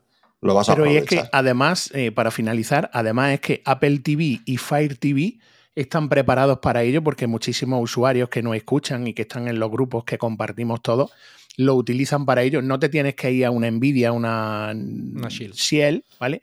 Para crear esta, este ecosistema o esta necesidad de que no te, no te transcodifique, porque Apple TV, por lo menos el 4K que yo tengo 3 para ese uso, y Fire TV, como, como es el caso que he comentado, son, son viables y son factibles para esta opción. Entonces, ya fuese la opción de tener un NAS, como dice Manu, a lo mejor un 220, que yo también tengo un 220 Plus y puede transcodificar, aunque fuese ese el caso, yo eh, compro, compro lo que está diciendo Manu de intentar descargar para eso al NAS, porque para eso tenemos a esos aparatos que pueden, inclusive te invito a, probar Infuse, que Infuse también transcodifica por software y no necesitas tener un hardware adaptado para ello. Puedes probarlo, me parece que son 7 días y la suscripción costaba 9,90. Yo, yo la compré, costaba 9,90 y también puedo utilizar si quiere Infuse. Mire, aquí, yo la mejor, le doy, le doy le doy un, paso adelante a Android. O sea, Android como potencia, como tú te montas la máquina que quieras, ¿vale? Es decir, yo me lo monté con un 12400, un Core i5 12400, que hay dos procesadores, digamos, dos gamas por encima, pero es un procesador que en su tiempo eh, oye, no era un pepino. Vamos, tanto como que Minas normalmente, incluso viendo películas en Plex, no pasa del 8, 10, 12%. ¿Vale? O sea, para que veáis un poco que, hay que hablar las cosas como son. Es decir, no son todas cosas malas. El sistema, como tú te lo montas donde tú quieras, si tú montas un equipo potente, evidentemente tiene su inconveniente de consumo energético. ¿Vale? Mi equipo, con todos los discos en reposo, se va a 70 vatios. ¿Vale? Entonces, mm, un NAS comercial, 918, 920, eh, se iba a 28 o 30 vatios, ¿vale? Con todos los discos funcionando en RAID porque el sistema ya prácticamente no los, no los hiberna, ¿vale? Por la cantidad de cosas que trae. Entonces, pues bueno, eh, hay que decirlo. Es decir, yo le he tirado 6 archivos 4K y se los ha comido y los reproduce. El sexto ya iba un poquito a, renqueones, ¿no? Para ver hasta dónde podía llegar el sistema. Claro, David, pero tiene un pedazo de procesador que no para nada comparable pero, a pero es decir, en esa parte el sistema funciona muy bien. ¿Vale? Y os lo digo porque esto lo vamos a enlazar con lo que pasó después, ¿vale? Yo, pues, de, todas maneras, eh, lo mismo que Antonio, te recomiendo, yo tengo un Dune HD y para mí ha sido la mejor inversión que he hecho en mucho tiempo eh, de complemento de los, de los NAS de, Synology. La experiencia para mí es, eh, ya sea cualquier reproductor, eh, liberas, al, NAS y, la calidad de vídeo, la calidad de reproducción no tiene nada que ver. yo, vamos, eh, hombre, este que tengo yo igual es un poco caro, pero hay de todos los precios. O sea que mi recomendación es cuando si realmente eh, tu NAS es el centro multimedia de tu domicilio, eh, un reproductor externo, vamos, le vas a sacar partido 100%. El caso claro, es, que, yo... es que realmente no lo es, ¿vale? Porque yo, yo lo digo, o sea, yo no tengo diógenes. Es decir, tú, tienes, tú tienes tu Netflix ¿vale? Eh, Antonio tiene su, su biblioteca que vive con las cosas que le gustan, ¿vale? Las cosas mm. históricas que a él le gustan. Él tiene una película de 1980 que vio en 1980 y para él es la Biblia y yo eh, lo entiendo y dice, oye, a mí esta película me puede faltar. Joan también tiene un montón de multimedia, ¿vale? Yo no soy el caso, no soy ese target, ¿vale? Entonces, claro, si, si una de las funciones estrella de Android es la multimedia y las demás no, eh, oye, lo admito, a lo mejor. Pero aunque no lo sea, David, no, aunque no, lo sea, tienes todo el derecho del mundo a tener montado tu Netflix como pueda ser lo de Decar o como pueda ser el mío. Y oye, decir, tengo un NAS, un NAS mucho más normalito, no tengo que hacer una inversión de esas características y sentarme un domingo con mi mujer y con mi hijo a ver una película. Pero chicos, es que, es que yo, partiendo de la base, eh, yo no sé quién lo diría, pero yo no pienso que Android sea para multimedia. O sea, decir eso es como decir que, yo qué sé, eh, que las palomas no vuelan. Eh, para mí Android es un sistema de servidor. O sea, yo tengo más de 40 dockers corriendo, tengo tres máquinas virtuales corriendo, evidentemente veo multimedia pero no es, un, no es un sistema enfocado a la multimedia exclusivamente. O sea, el sistema va bien, el problema es todo lo que hay detrás, pero no, yo no lo veo como un sistema para multimedia. Bueno, yo te lo, te lo comento porque eh, en las discusiones que he tenido con el usuario, con, Daniel, desde aquí un saludo, ¿eh? Daniel, no te tengo ningún rencor, no te preocupes, ¿vale? Eh, llegamos a decir, él llegó a decirme que al final yo le estaba discutiendo todo el problema que me estaba dando a mí y él me decía es que Android no es para, no es para velocidad de archivo, ¿vale? Es que Android no es para máquinas virtuales. Entonces yo le decía, entonces, ¿para qué es? Y él me decía, no, no es que es para multimedia, ¿vale? Por eso hablo desde el cariño de los talibanes, ¿vale? Porque para mí Android es server, ¿vale? Y como server es todo lo que sean archivos, configuraciones, remoto e historias. La multimedia es un añadido. Porque la multimedia corre bien en muchísimos equipos. ¿Vale? Porque yo tengo aquí un Mac Mini M1 que si yo le pusiera un disco de 16 teras pinchado por USB 3, ¿vale? Y le monto un Play Media Server, me lo mueve igual o mejor que el Android, ¿vale? Y con menos consumo energético. Seguimos, ¿vale? Porque todavía queda, ¿vale? Eh, los sistemas comerciales que yo he tocado, ¿vale? Hasta ahora, es decir, QNAP y Synology, lo saco de la caja, lo enchufa, ¡pla! interfaz, español, ¿vale? Android por defecto, inglés, no pasa nada, no tengo problema. ¿Lo quieres poner en español? ¿Qué es lo que tenemos que hacer? Un plugin, ¿vale? Antes era un plugin en unas versiones, ahora es una aplicación. Y tienes que instalarte una aplicación para ponerlo en español, que además no traduce todo, ¿vale? Es decir, el sistema se queda ahí a medio camino y algunas cosas te las traduce y otras no. Porque si te metes en una carpeta compartida y vas a configurar la parte de Mover, que es una parte automatizada para la gente que tiene los pools sobre SSD o sobre los discos NVMe, ¿vale? Que el sistema no lo vamos a explicar porque para mí es complicado y ha sido una de las cosas que me ha llevado a la, situación actual. Eh, pues resulta de que eh, eh, esa parte no te la traduce, ¿vale? Entonces tengo primera parte de la ventana en español, segunda parte en inglés y parte de abajo en español, ¿vale? Con lo cual, son cosas que mm, personalmente pues no, no entiendo, ¿vale? Pero bueno, oye, mm, ¿lo quieres poner en español? Vale, búscate la vida búscate la aplicación. Si la conoces, lo sabrás. Si no la conoces, no lo pones en español, ¿vale? Después, bugs conocidos y que la marca no, no, resuelve. Hay un bug de Firefox, de Firefox, ¿vale? Que yo no utilizo, a mí no me afecta, pero que a Jesús, por ejemplo, a Wanda, le afectó y se la lió gorda. Porque a ti también, ¿no, Antonio? Vale. Eh, este bug, hay un vídeo en el canal de Unraides que tiene siete meses es de hace siete meses. Es decir, tú has tenido siete meses y no has resuelto un bug de navegación identificado. Cuidado que eso a mí lo que me habla es totalmente abandono. ¿Vale? harás todo lo que tú quieras, pero la solución no es, hay un bug en Firefox, no utilices Firefox. Además, es un bug peligroso, es un bug bastante peligroso, porque mm, como cierres la sesión pinchando una, me parece que era un clic, un, botoncito, directamente a la hora de iniciarse, ya no recuerdo bien, pero te desaparecía, te desaparecía el array o, sea, yo. lo que tú decías, ¿no? Que además fue Carper que te dijo: no te preocupes, que los discos están y los datos están. Y le hizo perrería y los datos estaban. Exacto. ¿Vale? Entonces, pues nada. Pero el repullo te lo deja, ¿eh? ¿eh? No, hombre, claro, los huevos se te ponen uno aquí y el otro aquí. Eso está claro. ¿Vale? Entonces, claro, ahora, mm, no todo es malo. Es decir, las aplicaciones, ¿vale? Los contenedores se instalan por plantillas y las plantillas es maravilloso. O sea, esto hay que decirlo, aquí hay que romper una lanza a favor de Android instalar un contenedor por una plantilla de Unraid es maravilloso. Mm, olvídate de Docker Compose, de Milonga, una plantilla de Unraid, ¿vale? Y yo hasta aquí, cuidado, ¿eh? Que, mm, vamos, me puedo pelear con el que quiera. Yo no he encontrado sistema más cómodo, ¿vale? Que ese. Eh, y luego empezamos con los problemas. ¿Por dónde han empezado mis problemas? Por los apagados, ¿vale? El jueves pasado, cuando empezó aquí todo el temporal en la parte de Andalucía, empezó a cortarse la luz, ¿vale? Tuve una mañana en la que tuve ocho cortes de luz, ¿vale? Todos respondidos por el SAI correctamente, pero ¿qué es lo que pasa? Que ante todos esos cortes, el SAI tiene una vida mm, de, batería y yo me iba a marchar a recoger a mi hijo al colegio y cuando yo voy a recoger a mi hijo al colegio y entre que voy y vengo, tengo casi una hora.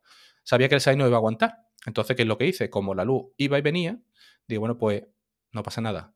En una de las que antes, mientras que ha venido, lo apago, ¿vale? Y con esto volvemos otra vez a otra cosa más, ¿vale? Ahora la comentaré. Y eh, así me quito de problemas, ¿vale? Lo tengo apagado y cuando ya vuelva la luz y no haya picotazos de ahora vengo, ahora me voy, ahora vengo, ahora me voy, ¿vale? Pues ya arranco el sistema y ya me quedo, me quedo así, ¿no? ¿Por qué?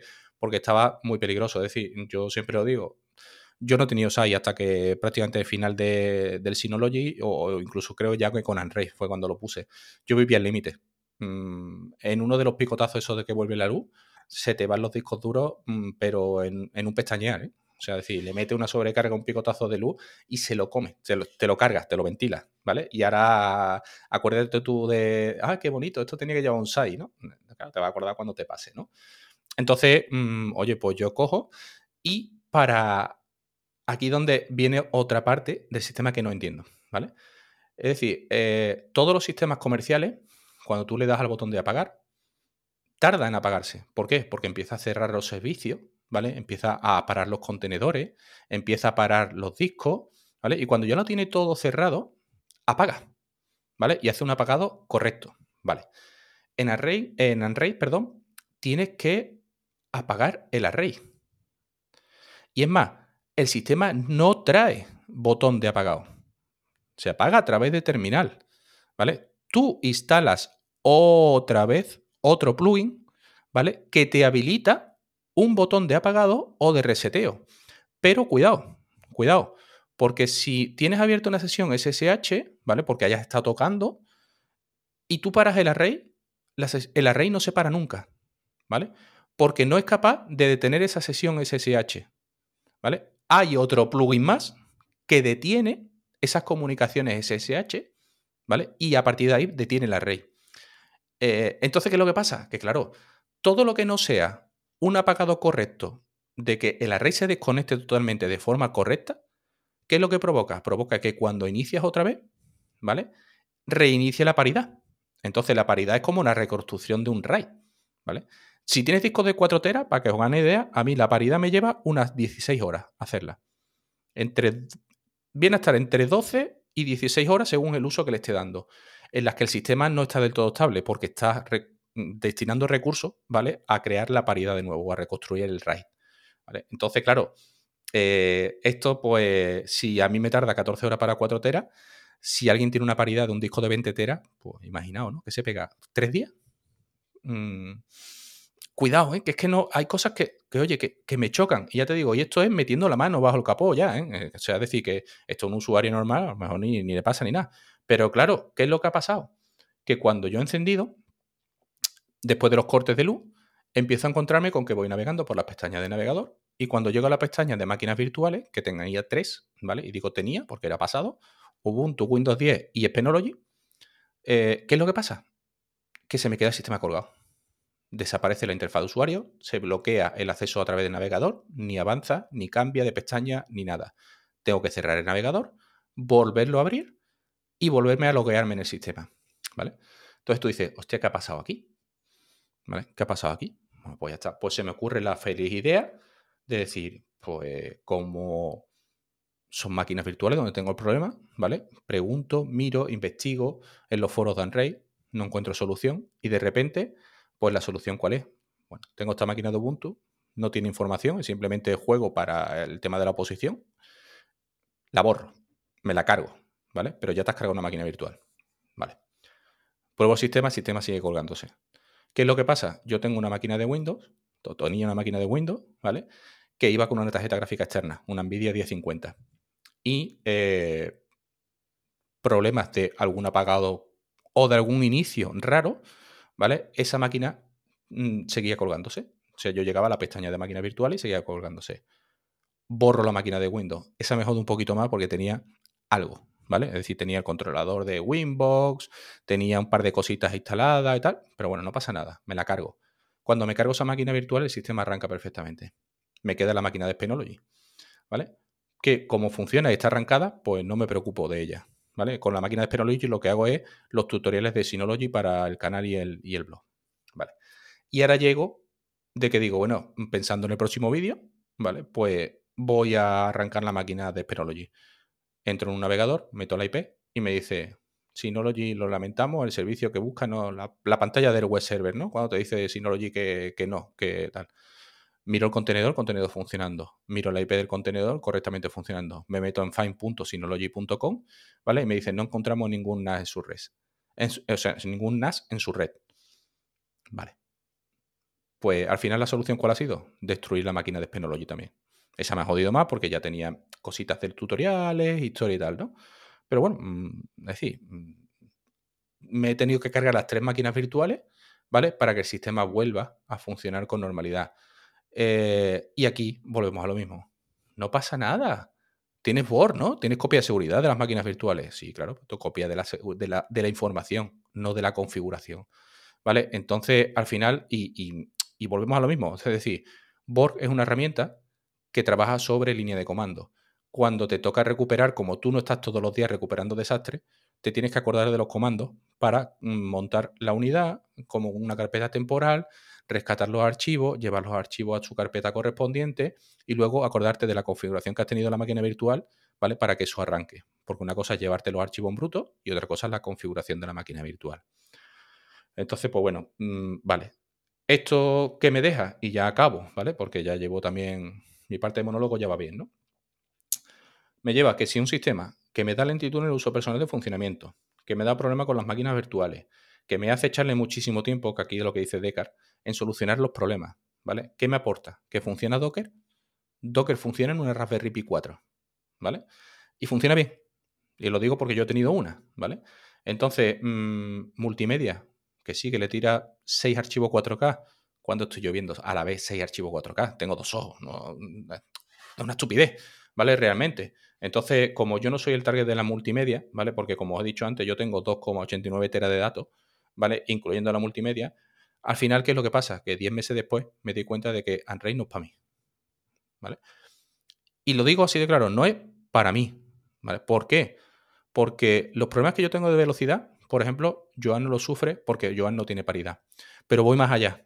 Es decir, a mí me dicen los talibanes, no, no, es que XFS es lento y lo reconocen a voz, a capa y espada, ¿vale?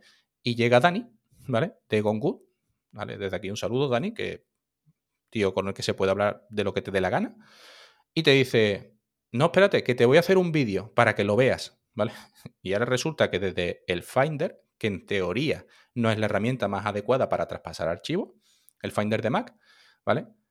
Hace las pruebas y le va no a la mitad de velocidad, le va más rápido que el pool de SSD. ¿Vale? O sea, es decir, los discos mecánicos le dan más velocidad que los discos SSD. ¿Vale? Entonces tú dices, ojo, quieto, que si tú me estás diciendo que reconoces que XFS no es apropiado para velocidad y ahora resulta de que tú le tiras el archivo y aquello va como un tiro, cuidado. ¿Qué es lo que pasa? Que empezamos a pegar palos de ciego. Empezamos a decir, tu red no va, ¿vale? El problema lo tienes en tu red. Mi red, yo tengo una red de 2,5 gigas, ¿vale? la que tengo conectada el equipo, el Mac Mini, con un adaptador y el Android, para pasar información de uno a otro sin cuello de botella. Claro, el cuello de botella no lo produce en el NVMe. Es decir, cuando yo subo el vídeo de, mira, voy a pasar, voy a crear un pool de NVMe y le doy la información. Claro, mm, le hace cuello de botella la velocidad de la red. O sea, porque satura hasta el 2,4 hasta 2,4 gigas. Pero no da más porque ya la red no da más. ¿vale? Entonces, ¿qué es lo que pasa? Tú dices, la red no es, le hago un hiper. Todo perfecto, la red va perfecta. ¿vale? Ah, es que entonces tus discos, que son SMR, ¿vale? Yo tengo los discos y mis discos son CMR. Eh, no, es que... Mm, y entonces, claro, ¿qué es lo que pasa? Tú no sabes por dónde te viene el problema. Cuando tú no sabes dónde te viene el problema en Synology, le abres un ticket a Synology. Cuando tú no sabes por dónde te viene el problema en Landray, no tienes nadie a quien preguntarle, oficialmente. Y si le quieres preguntar oficialmente, 150 euros la hora. ¿Vale? ¿Qué es una política? Ya está. No, no digo ni que sea bueno ni malo, pero mm, yo tengo un problema y en la situación en la que estoy no voy a pagar 150 euros la hora, ¿vale? Por una consulta. Para que luego me digan, no, no, es que XFS es así. ¿Vale? Entonces, pues nada. Entonces, al final, ¿todo esto en qué deriva? Deriva en que con un calentón, con un calentón serio, me he salido del grupo, ¿vale? Para respirar, no es por nada, para respirar, ¿vale? Porque no quiero hacer algo que a alguien le siente mal. ¿Vale? Al final, yo me considero políticamente muy correcto, digo las verdades, digo las mentiras, ¿vale? Y digo lo que quieras decir y no voy a mandar a nadie a la mierda si no se lo merece, ¿vale? Cuando tengo que mandar a alguien a la mierda no me va a temblar pulso, ¿vale? Y lo vuelvo a decir, no me va a temblar pulso. Pero si alguien no se lo merece y es simplemente por un calentón, yo me quito de en medio, me retiro, ¿vale? Y no pasa nada. Y aquí mm, lo vuelvo a repetir. Yo con Joan he tenido un calentón tan fuerte que me pega una semana y media fuera del grupo del podcast y no ha pasado nada. Ahora somos otra vez un matrimonio, ¿vale? Porque las cosas se hablan. En los matrimonios las cosas se hablan. Y cuando se hablan las cosas se pueden solucionar. Si no se hablan, no se solucionan. Entonces, pues nada.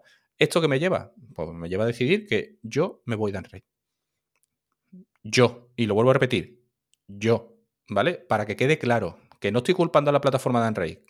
Yo decido eso. Entonces, hasta aquí mi alegato. ¿Dónde voy a acabar? No lo sé todavía. ¿Vale? No lo sé. Desde aquí, pues aprovechar el altavoz que tenemos aquí, ¿no? Yo, aunque ya lo he tratado personalmente con una persona, estoy intentando que nos cedan un equipo de asustor, porque es lo único que me falta por probar, creo. De que no sepan, no tengo ni idea de cómo funciona. Es decir, entrar en la web, entrar en el ADM virtual este que hay. Pero... Si me permite, un consejo, eh, la gente que conozco que tiene Asustor o Asustor eh, está enfocado más que nada a la multimedia ese tipo de gente por el tema de el hardware que lleva. Mm, en tu caso, que no eres una persona que tire mucho de multimedia, y te lo digo abiertamente, lo mismo que te lo he dicho por privado, yo creo que tu equipo es el 423 Plus. Pero oye, eso es algo personal. Mm, llegado a este punto, yo te alabo, por supuesto, porque cada uno tiene que mirar, te lo he dicho por privado, cada uno tiene que mirar su, situación personal y, lo que realmente esa persona requiera y ya está. Lo mismo que cuando yo me fui, me tacharon de tubará. Bueno, no es que me fui, nunca, nunca había estado, como hemos hablado antes de primero, pero que te alabo. Y llegado a este punto y habiendo finalizado tu alegato, pues me gustaría pasar la pelota a Manu, ¿vale? Porque me interesa muchísimo su opinión llegado a este punto por lo que habíamos dicho anteriormente, porque él es una persona que lleva toda la vida con NASES, es una persona que ha probado prácticamente todas las marcas, no sé si es Sustor, ahora nos lo dirá, pues mira, aquí va a tener el mejor ejemplo.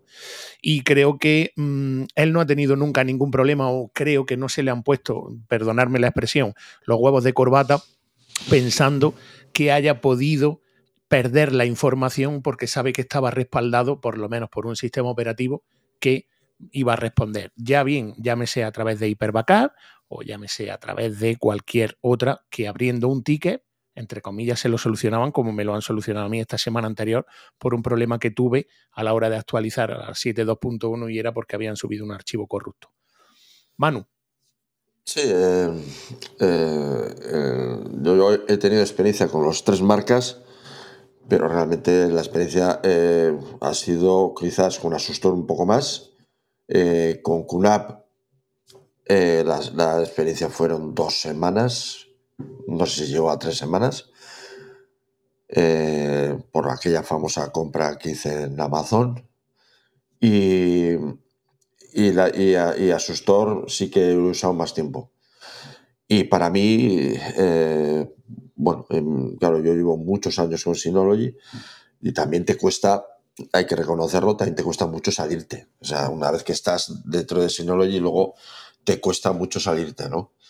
Eh, yo no recomendaría, yo, personalmente, personalmente no recomendaría QNAP eh, por el sistema operativo, no por el hardware. El hardware es muy bueno, pero el sistema operativo, a mí, eh, por lo menos para mis necesidades, era, y, bueno, y, la comunidad de QNAP me echó una mano eh, tremenda, pero pues es que aquello era absolutamente de locos, ¿no? Eh, lo que es eh, lo que yo que necesitaba para programar en Python y todo esto, realmente era de locos, ¿no? En cambio, en, en Asustor, por ejemplo, sí, tiene ciertas peculiaridades, pero realmente puedo hacer lo mismo que en, que en, que en Synology. O sea, los, ficheros no desaparecen, eh, tienes un, directorio home, tu directorio, tienes ahí tus cosas y no desaparecen, ni hay que copiarlos a otro sitio para que no desaparezcan, ni nada por el estilo, que, que lo de QNAP era una auténtica locura, ¿no? Y en Asustor, en ese sentido, se parece, se parece mucho más a Asustor a Synology que QNAP a Synology, en la hora del funcionamiento eh, de, del NAS, ¿no? Eh, la diferencia de Asustor es eh, estética, para empezar, y bueno, eh, siempre hay unos pequeños detalles que quizás están más pulidos en Synology, a nivel de software. Así como el hardware, el hardware de, Asustor es mucho mejor. El, hardware de Asustor es bastante mejor que el de, que el de Synology. O sea, en eso eh, también gana eh, Asustor, ya que eh, a nivel de hardware los, los NAS de Synology son los más, los más limitados, parcos, no sé, los que tienen el procesador más antiguo, interface de red de un giga, en fin, parecen de hace cinco años, los NAS de, de Synology parecen los de hace cinco años. Pero, claro, tiene un sistema operativo que realmente marca la diferencia. Eso, es así, ¿no? Y el diseño, el diseño, aunque el hardware, eh, eh, como digo, parece de cinco años, realmente el diseño industrial del, NAS está muy bien hecho. O sea, el diseño industrial del ejemplo de las bahías, del, montaje, todo, está muy bien hecho. Eh, por ejemplo, las bahías para amortiguar el sonido de los discos está muy, muy bien pensado, porque muchas veces pensamos que eh, igual eh, las, eh, las bahías, las, los, el, arnés que, que, se mete el disco duro, si es metálico es mejor, y, realmente yo noto que, que, es mejor el diseño de, de Synology porque el plástico amortigua mucho más el, sonido de los discos mecánicos. ¿no? Eh, toda la historia que nos ha contado eh, David, pues bueno, eh, es una historia personal, como él ha dicho, y, yo creo que está muy bien enfatizado en todo momento. Es una historia personal, pero real. Eso no hay que perderlo de vista. Es una historia personal, pero real. En cambio, yo llevo pues desde el año 2006, o no sé, realmente desde el DS106G, creo que fue el primero, el primer NAS que tuve de Synology, para que si lo buscáis, pues más o menos os, hacéis una idea desde cuándo estoy en Synology. ¿Cuándo he perdido datos? dos días con antes de ayer. Eso. ¿Cuándo he perdido datos eh, ¿cuándo he perdido datos eh, con Synology? Pues, cuando yo, que soy un manazas, eh, una, solamente me ha pasado en una ocasión, pero vamos, fui yo que fui el más listo del barrio y hice una cosa mal al copiar un disco y, perdí datos, pero nada que fuera responsabilidad de Synology. Nunca he perdido datos con Synology. Nunca. Nunca he perdido ningún dato.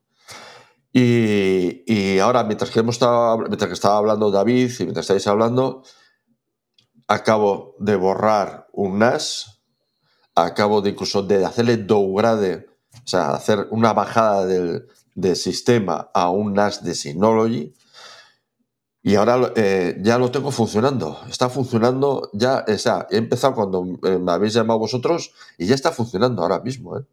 Ya está funcionando. En, en, una, en un rato, en una hora de monólogo. Y no se te ha parado date nada, cuenta que, date cuenta que he borrado.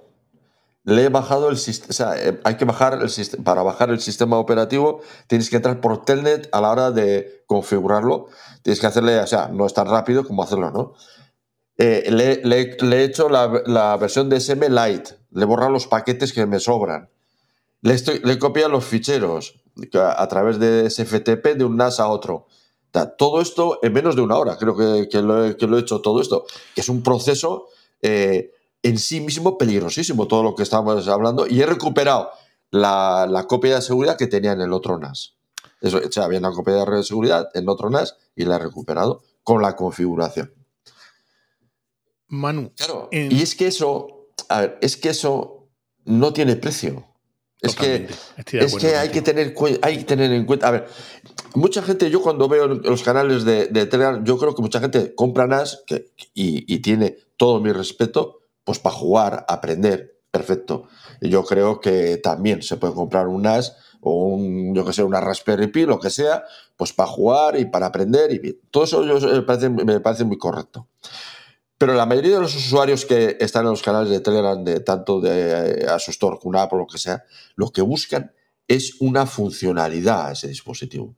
Se gastan un dinero para, para que ese dispositivo no, no, quieren aprender o quieren aprender lo justo, lo justo y necesario para que ese dispositivo que les ha costado un dinero y sobre todo los discos otro dinero adicional, lo que quieren es sacar una funcionalidad. Pero aparte, eh, eh, aparte de sacar esa funcionalidad, Manu, también para salvaguardar sus datos y que no tengan nunca ningún problema a recuperarlo. Claro, pero es decir, eso, tú puedes... Eso, es una funcionalidad. Correcto. A ver, la funcionalidad básica y por la que están diseñados los NAS es eh, el almacenamiento de información, que muchas veces se nos olvida. muchas veces se nos olvida. Porque hay usuarios que yo leo y dice, pero ¿para qué se compra un NAS? Si no le hace falta, lo que él quiere, una Raspberry Pi le vale, vamos, eh, para poner pijo, Home Assistant y eso y agur. Ya no le hace falta más. A ver, lo que pasa es que las marcas, eh, las grandes marcas, pues nos han adornado los NAS pues, con más funcionalidades que están muy bien y a veces pueden muy muy bien. El tema de los Docker, están muy bien, pero no hay que olvidar que el diseño de estos dispositivos básica, siempre está hecho para almacenar información. Y esa es la funcionalidad básica, que luego las marcas han añadido pues, más funcionalidades a esa, funcionalidad de disco en red, que eso es lo, que es lo que es básicamente un NAS. Por supuesto, por supuesto que una de las, de las funcionalidades que todos los usuarios buscan es el backup, la copia de seguridad, porque tienen miedo, y con razón, de que pueden perder muchísima información en un momento dado. Y un NAS en raíz 5, en raíz 6, eh, raíz 10, lo que sea, de por sí, ya te da mayor seguridad. Por supuesto, tienes que hacer copia de seguridad de, de, ese NAS para estar. Pero el hecho de tener un NAS, por ejemplo, en un RAID 5, ya te eleva muchísimo el nivel de seguridad de tus datos.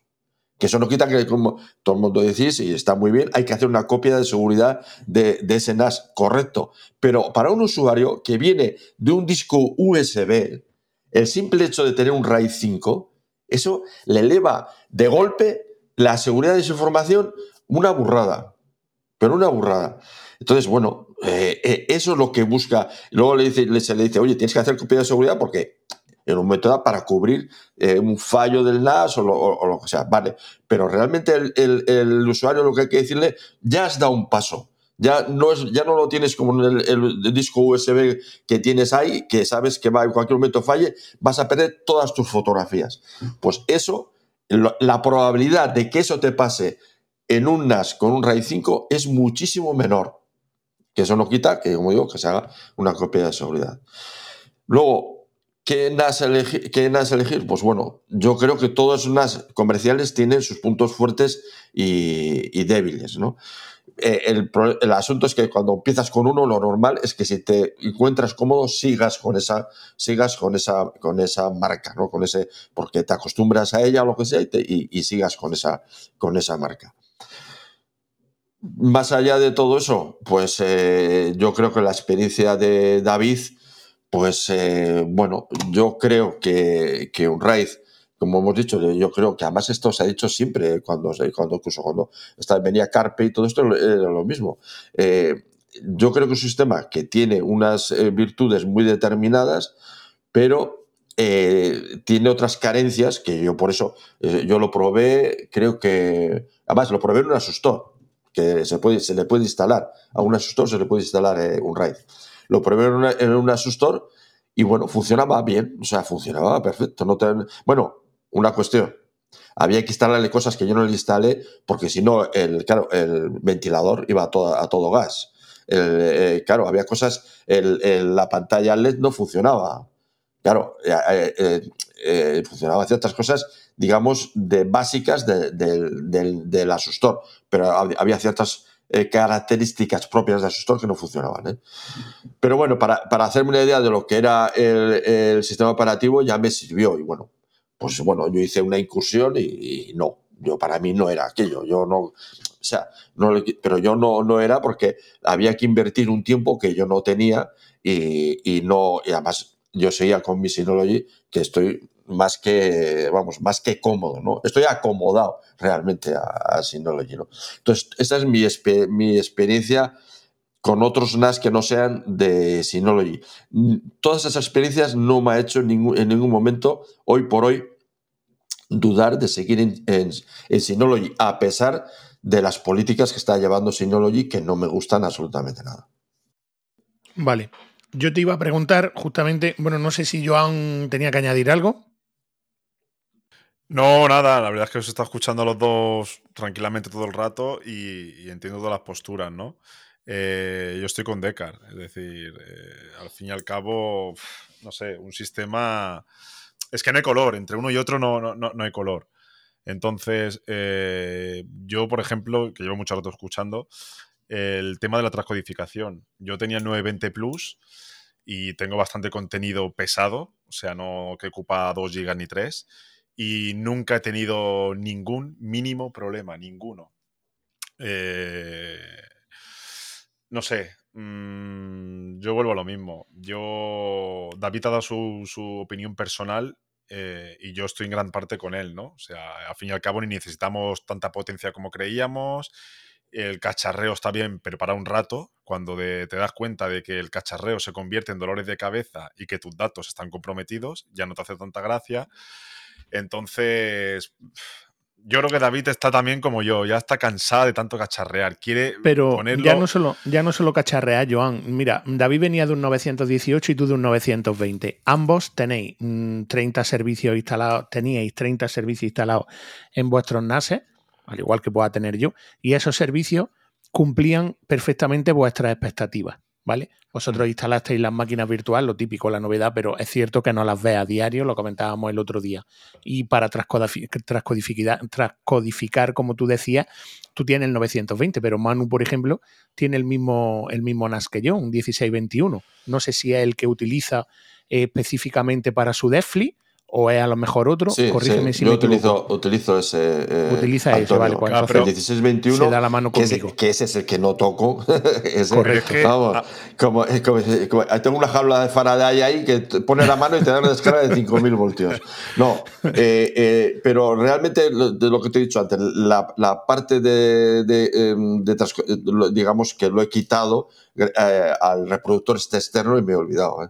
Eso es, ahí iba. o sea, Efectivamente. No, pero no, eh, es que, es que ahí voy yo. Digo, eh, muchas veces, bueno, muchas veces no, siempre el debate en los grupos es, hostia, pero es que este tiene una CPU Intel, eh, hostia, este tiene una CPU AMD es transcodificar. una tontería.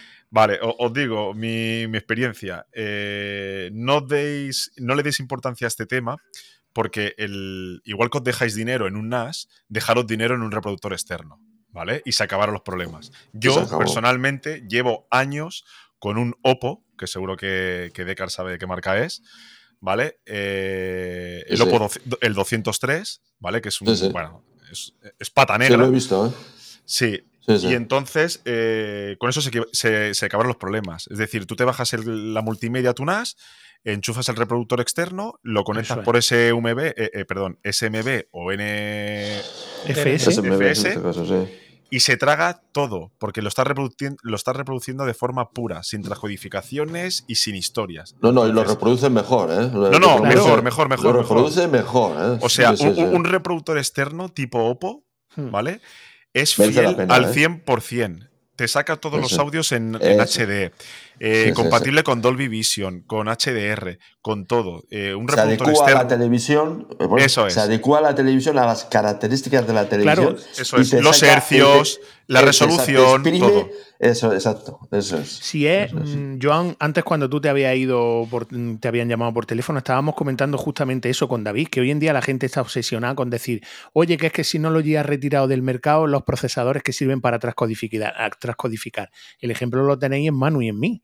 Tenemos un 1621 que tiene un Ryzen y yo lo utilizo para ver absolutamente todo. El problema es lo que decía Manu, que hay que liberar a los NASes que no están preparados para eso, porque son máquinas que nosotros les sacamos bastante más chicha con el hecho de utilizarlo para jugar por Docker y tal, y todos tenemos Raspberry para seguir jugando si nos apeteciese, pero mm, derivando o descargando de esa función, llámese con el Oppo que tiene Joan, llámese con el que tiene Manu, o con el que yo le recomendaba antes a David, con el Fire TV o con el Apple TV que tengo yo, esos aparatos están pensados para transcodificar el vídeo. Olvidaros de los NASes, que si, oye, tenéis un Intel y os da esa función, fenomenal.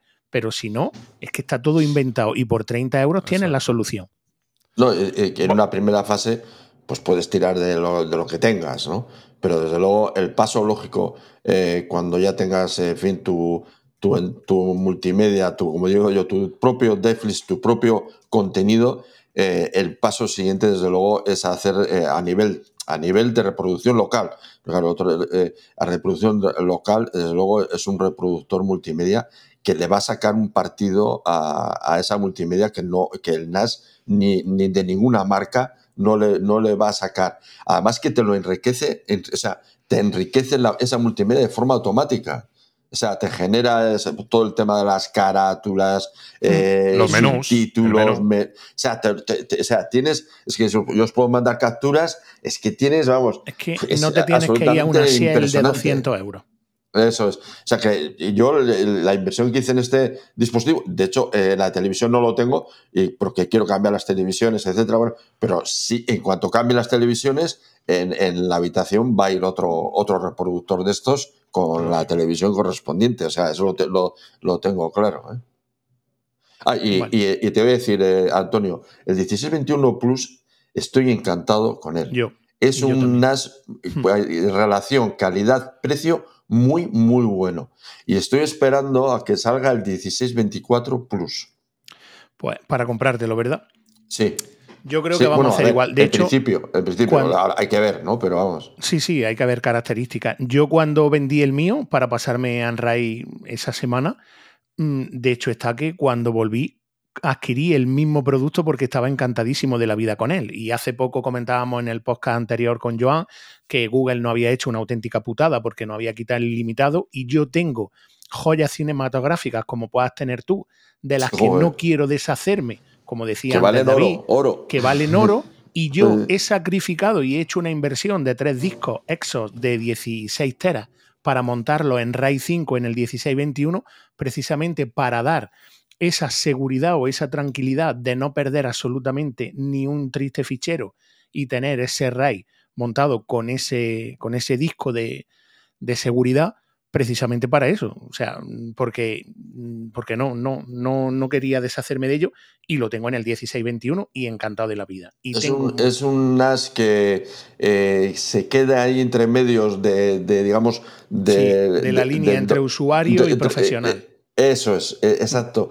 Pero que creo que ahora el coste está, no sé si llega a los 1.000 euros, eh, pero realmente eh, teniendo en cuenta que un 923 Plus creo que vale 700 o cerca de los 700, ¿no? No sé cuánto vale. Sí, pero que este tiene seis bahías tranquilamente. Claro, claro, por eso, por eso lo digo, no, no, por eso lo digo. Tienes, tienes seis bahías, tienes una ranura PCI libre que le puedes poner una tarjeta de red, por ejemplo, 10G tranquilamente. Eh, o sea, y, el tamaño, el tamaño, digamos que todavía, ah, bueno, yo conozco gente como Dagar que, le, parecerá, pero porque Dagar tiene, en fin, eh, Dagar tiene, en fin, no voy a decirlo lo que tiene, pero vamos, pero quiero decir que eh, eh, dentro del tamaño, pues es un tamaño que todavía para un domicilio es aceptable. ¿no? Sí, sí, es muy compacto muy compacto. De hecho, está Martín Huerta, tiene también uno, igual que nosotros, y está, está también encantado. Yo la configuración que tengo, la he dicho muchas veces, y para mí es, eh, muy buena, que como idea, cada uno hace lo que quiere. ¿no? Yo tengo cuatro discos en RAID 5, y hmm. luego los dos últimos están en RAID 0, y es un backup de los del RAID 5. O sea, el primer backup es automático dentro del propio NAS. Muy bien. Luego tengo otro backup externo, pero, pero dentro del propio NAS hace un backup automático todos los días. Muy bien. Hablaremos de todo eso porque mm, se me ha pasado el, programa en sí rápidamente porque no hemos ido a las dos horas, pero a mí me encantaría seguir charlando de eso porque además te iba a preguntar cómo, cómo tenías montado tu sistema diferente al mío porque yo tengo montados dos grupos de almacenamiento, uno en SSD con discos duros Western de 2,5 eh, para los Docker y para el asunto personal, y luego tengo un RAID 5 montado para la multimedia, como, como es tu caso. Pero como también se nos ha quedado pendiente el tema de las velocidades, que yo sé que tú en eso eres un experto y además os recomiendo, si no habéis escuchado los podcasts de Decar, que os paséis por su canal, ahora mm, lo despediremos con ellos pero precisamente porque él está, mm, permitidme la expresión, tiene el culo pelado como los monos de hacer absolutamente todo tipo de pruebas, tanto en lectura como escritura y en todos los tipos de RAI, y le ha sacado el máximo partido y la máxima chicha a todas estas eh, opciones posibles para determinar cuál es la que mejor se ajusta. Así que mm, lo emplazaremos porque esto da para mucho y bastante. Y mientras tanto, a ver si David eh, lo sacamos de, la duda y, sabemos eh, por qué opción se decanta. Pero mientras tanto, pues yo te digo, amigo, lo de siempre, que ya sabes que es un placer, aunque esta vez David no te ha dejado hablar mucho por el tema de que quería exponer todo su monólogo, pero sabes que para nosotros siempre es un placer contarte y tenerte entre nosotros, que te emplazo y te digo que no tardes tanto en pasarte la próxima vez, ¿vale? Cuando eh, queráis, ya sabes que, para siempre, mí es un placer. ¿eh? Exactamente, ya sabes que, por nuestra parte es un placer. Eh, Joan, sé también que te tenías que ir porque creo que entraba, entraba rápido a currar. Así que si os parece bien, eh, esta semana dejamos un poquillo la sección que quedaba pendiente de, chuletón y patata para la siguiente, ¿vale? Y nada, Joan, si tienes que añadir algo antes de irte. No, no, no, la verdad es que es que lo han dicho todo, o sea, realmente tampoco me quiero repetir demasiado, ¿no? Es cada uno sabemos las bondades de cada sistema. Eh, el, tema que estaba surgiendo ahora sí que era interesante, el tema de los hmm. reproductores, ¿vale? Porque sobre todo la gente se enfoca, no, no, el NAS con CPU Intel, CPU Intel, eso hoy en día es estúpido, ¿vale?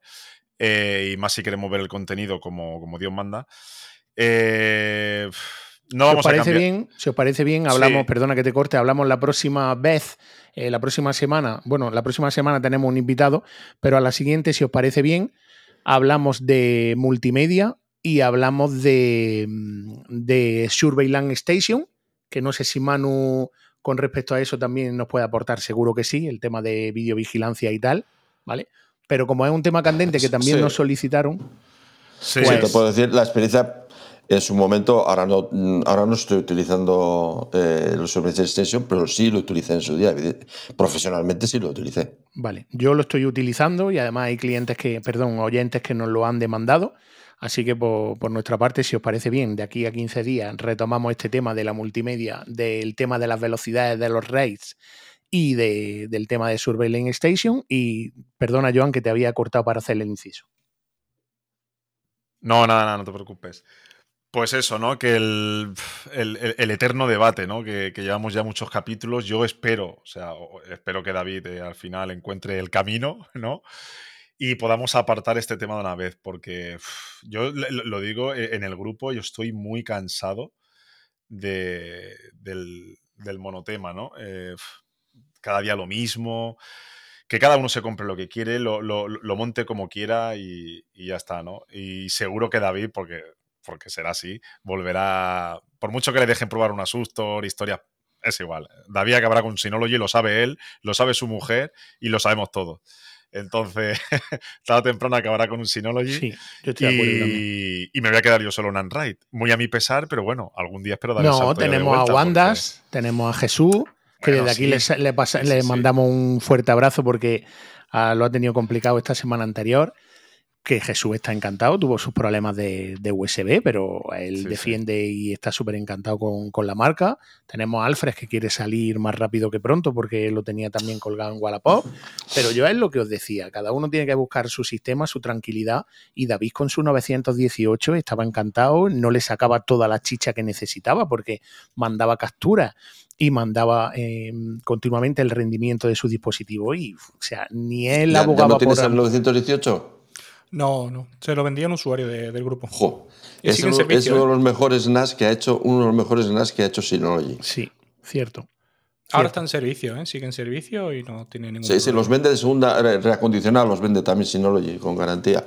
Pero yo tengo aquí un 918 y vamos, eh, es el NAS con más antigüedad que tengo. Vale, Joan, que te tienes que ir, te hemos dejado media. Que nos vemos la semana que viene, que tú eres el instigador de lo que, lo que nos acontece. La semana que viene será un programa fuera de lo que venimos haciendo normalmente, que yo creo que también toca de vez en cuando. Y la verdad es que promete, porque es un tema muy interesante y que poca gente conoce y, y somos curiosos en ese sentido. Entonces seguro que aclaramos muchas dudas y, y tiene buena pinta, tiene buena pinta. Habrá que trabajar en el guion. A ver, porque esta semana me toca a mí preparar el guion. Total, después de un año y medio, ¿eh? Manda narices, ¿eh? Oh, pues ya nos has creado la expectativa a todos, ya verás. Que nada, que te cuides, que tengas buena semana y nos vemos la semana que viene. Y un abrazo, amigo. Igualmente, chicos. No, nada, yo siguiendo un poquito lo que decía Joan, ¿no? De que él está cansado de escuchar en, en el grupo. Yo he llegado a la conclusión de que hablamos más de Unraid en el grupo detrás de mostrador que en el propio Discord de Unraid. ¿Vale? Y eso va a traer sus consecuencias. Es decir, eh, ya hemos estado hablando antes de empezar el podcast que vamos a tomar una serie de medidas contra eso. Porque mm, no queremos un grupo monotema. Es decir, si el monotema es Enraid, abrimos un grupo de Enraid. Yo me encargo, yo abro un grupo de Enraid y nos marchamos todos allí a los que queramos hablar de Enraid, ¿vale? Pero siempre he dicho que el grupo detrás de mostrador es para la gente que escucha el podcast, para la gente de la comunidad del podcast. Eh, entonces, eh, hemos llegado a tomar una serie de medidas tímidas. Después, yo soy el primer culpable, a lo mejor, de que incluso que no se hayan cumplido, porque he seguido hablando de Unraid, ¿vale? Y, yo soy uno de los que ha aportado medidas tras una charla con, Felipe también de, de, Mentor, ¿no? Desde aquí un saludo. Que ayer me hablaba después del calentón y me decía de tomar una serie de medidas para que no se nos fuera esto de las manos un poco y, que no, y no se llegaran a, estos puntos, ¿no? Entonces, pues bueno, mm, desde aquí, nada, oye, yo decir, es mi experiencia y matizo, mi experiencia, ¿vale? Porque éramos, ayer éramos cuatro usuarios o cinco distintos y eran cuatro experiencias distintas. Entonces, oye, por eso siempre matizo y siempre enfatizo, es mi experiencia. ¿Vale? Mi experiencia no ha sido satisfactoria y como no ha sido satisfactoria, pues oye, esto nace, hay más que botellines de cerveza, ¿vale? Y puedo elegir lo que me dé la gana. Porque para eso elijo yo y es mi dinero. Así que ya está, mm, hasta aquí. Vale, pues te digo lo mismo que a Joan, que tengas muy buena semana. Nos vemos la semana que viene, que sea bueno, a ver qué, qué me cuentas, que nos depara Halloween y nada, y Manu, lo dicho, amigo, que para el que no sepa y todavía no te conozca, ¿dónde, dónde te pueden encontrar? Pues nada, solamente mi podcast Decknet y mi canal de Telegram Decknet. Pues os recomiendo que escuchéis a este sabio, no es el de Hortaleza, ¿vale? Porque él tiene más años y muchísima más sabiduría, pero sabe mucho de lo que dice y os recomiendo, os recomiendo que lo escuchéis. Señores, nos vamos. Hemos llegado al final del programa. Nos, vamos la semana que nos vemos la semana que viene. Sé bueno, Manu, ya sabes que te emplazamos siempre que quieras, que para nosotros es un auténtico placer. Ya ha quedado ahí registrado en la agenda. Y a vosotros, pues lo de siempre, comentarios, me gusta, no me gustan, lo que, lo que queráis decirnos, lo que queráis sugerirnos. Ya sabéis que estamos en los diversos, las diversas plataformas, tanto de podcast como de, de redes sociales, más todo ni Twitter, y en el canal de Telegram, eh, de detrás del mostrador. Lo dicho, que seáis buenos, que os cuidéis y nos vemos en los bares. Adiós.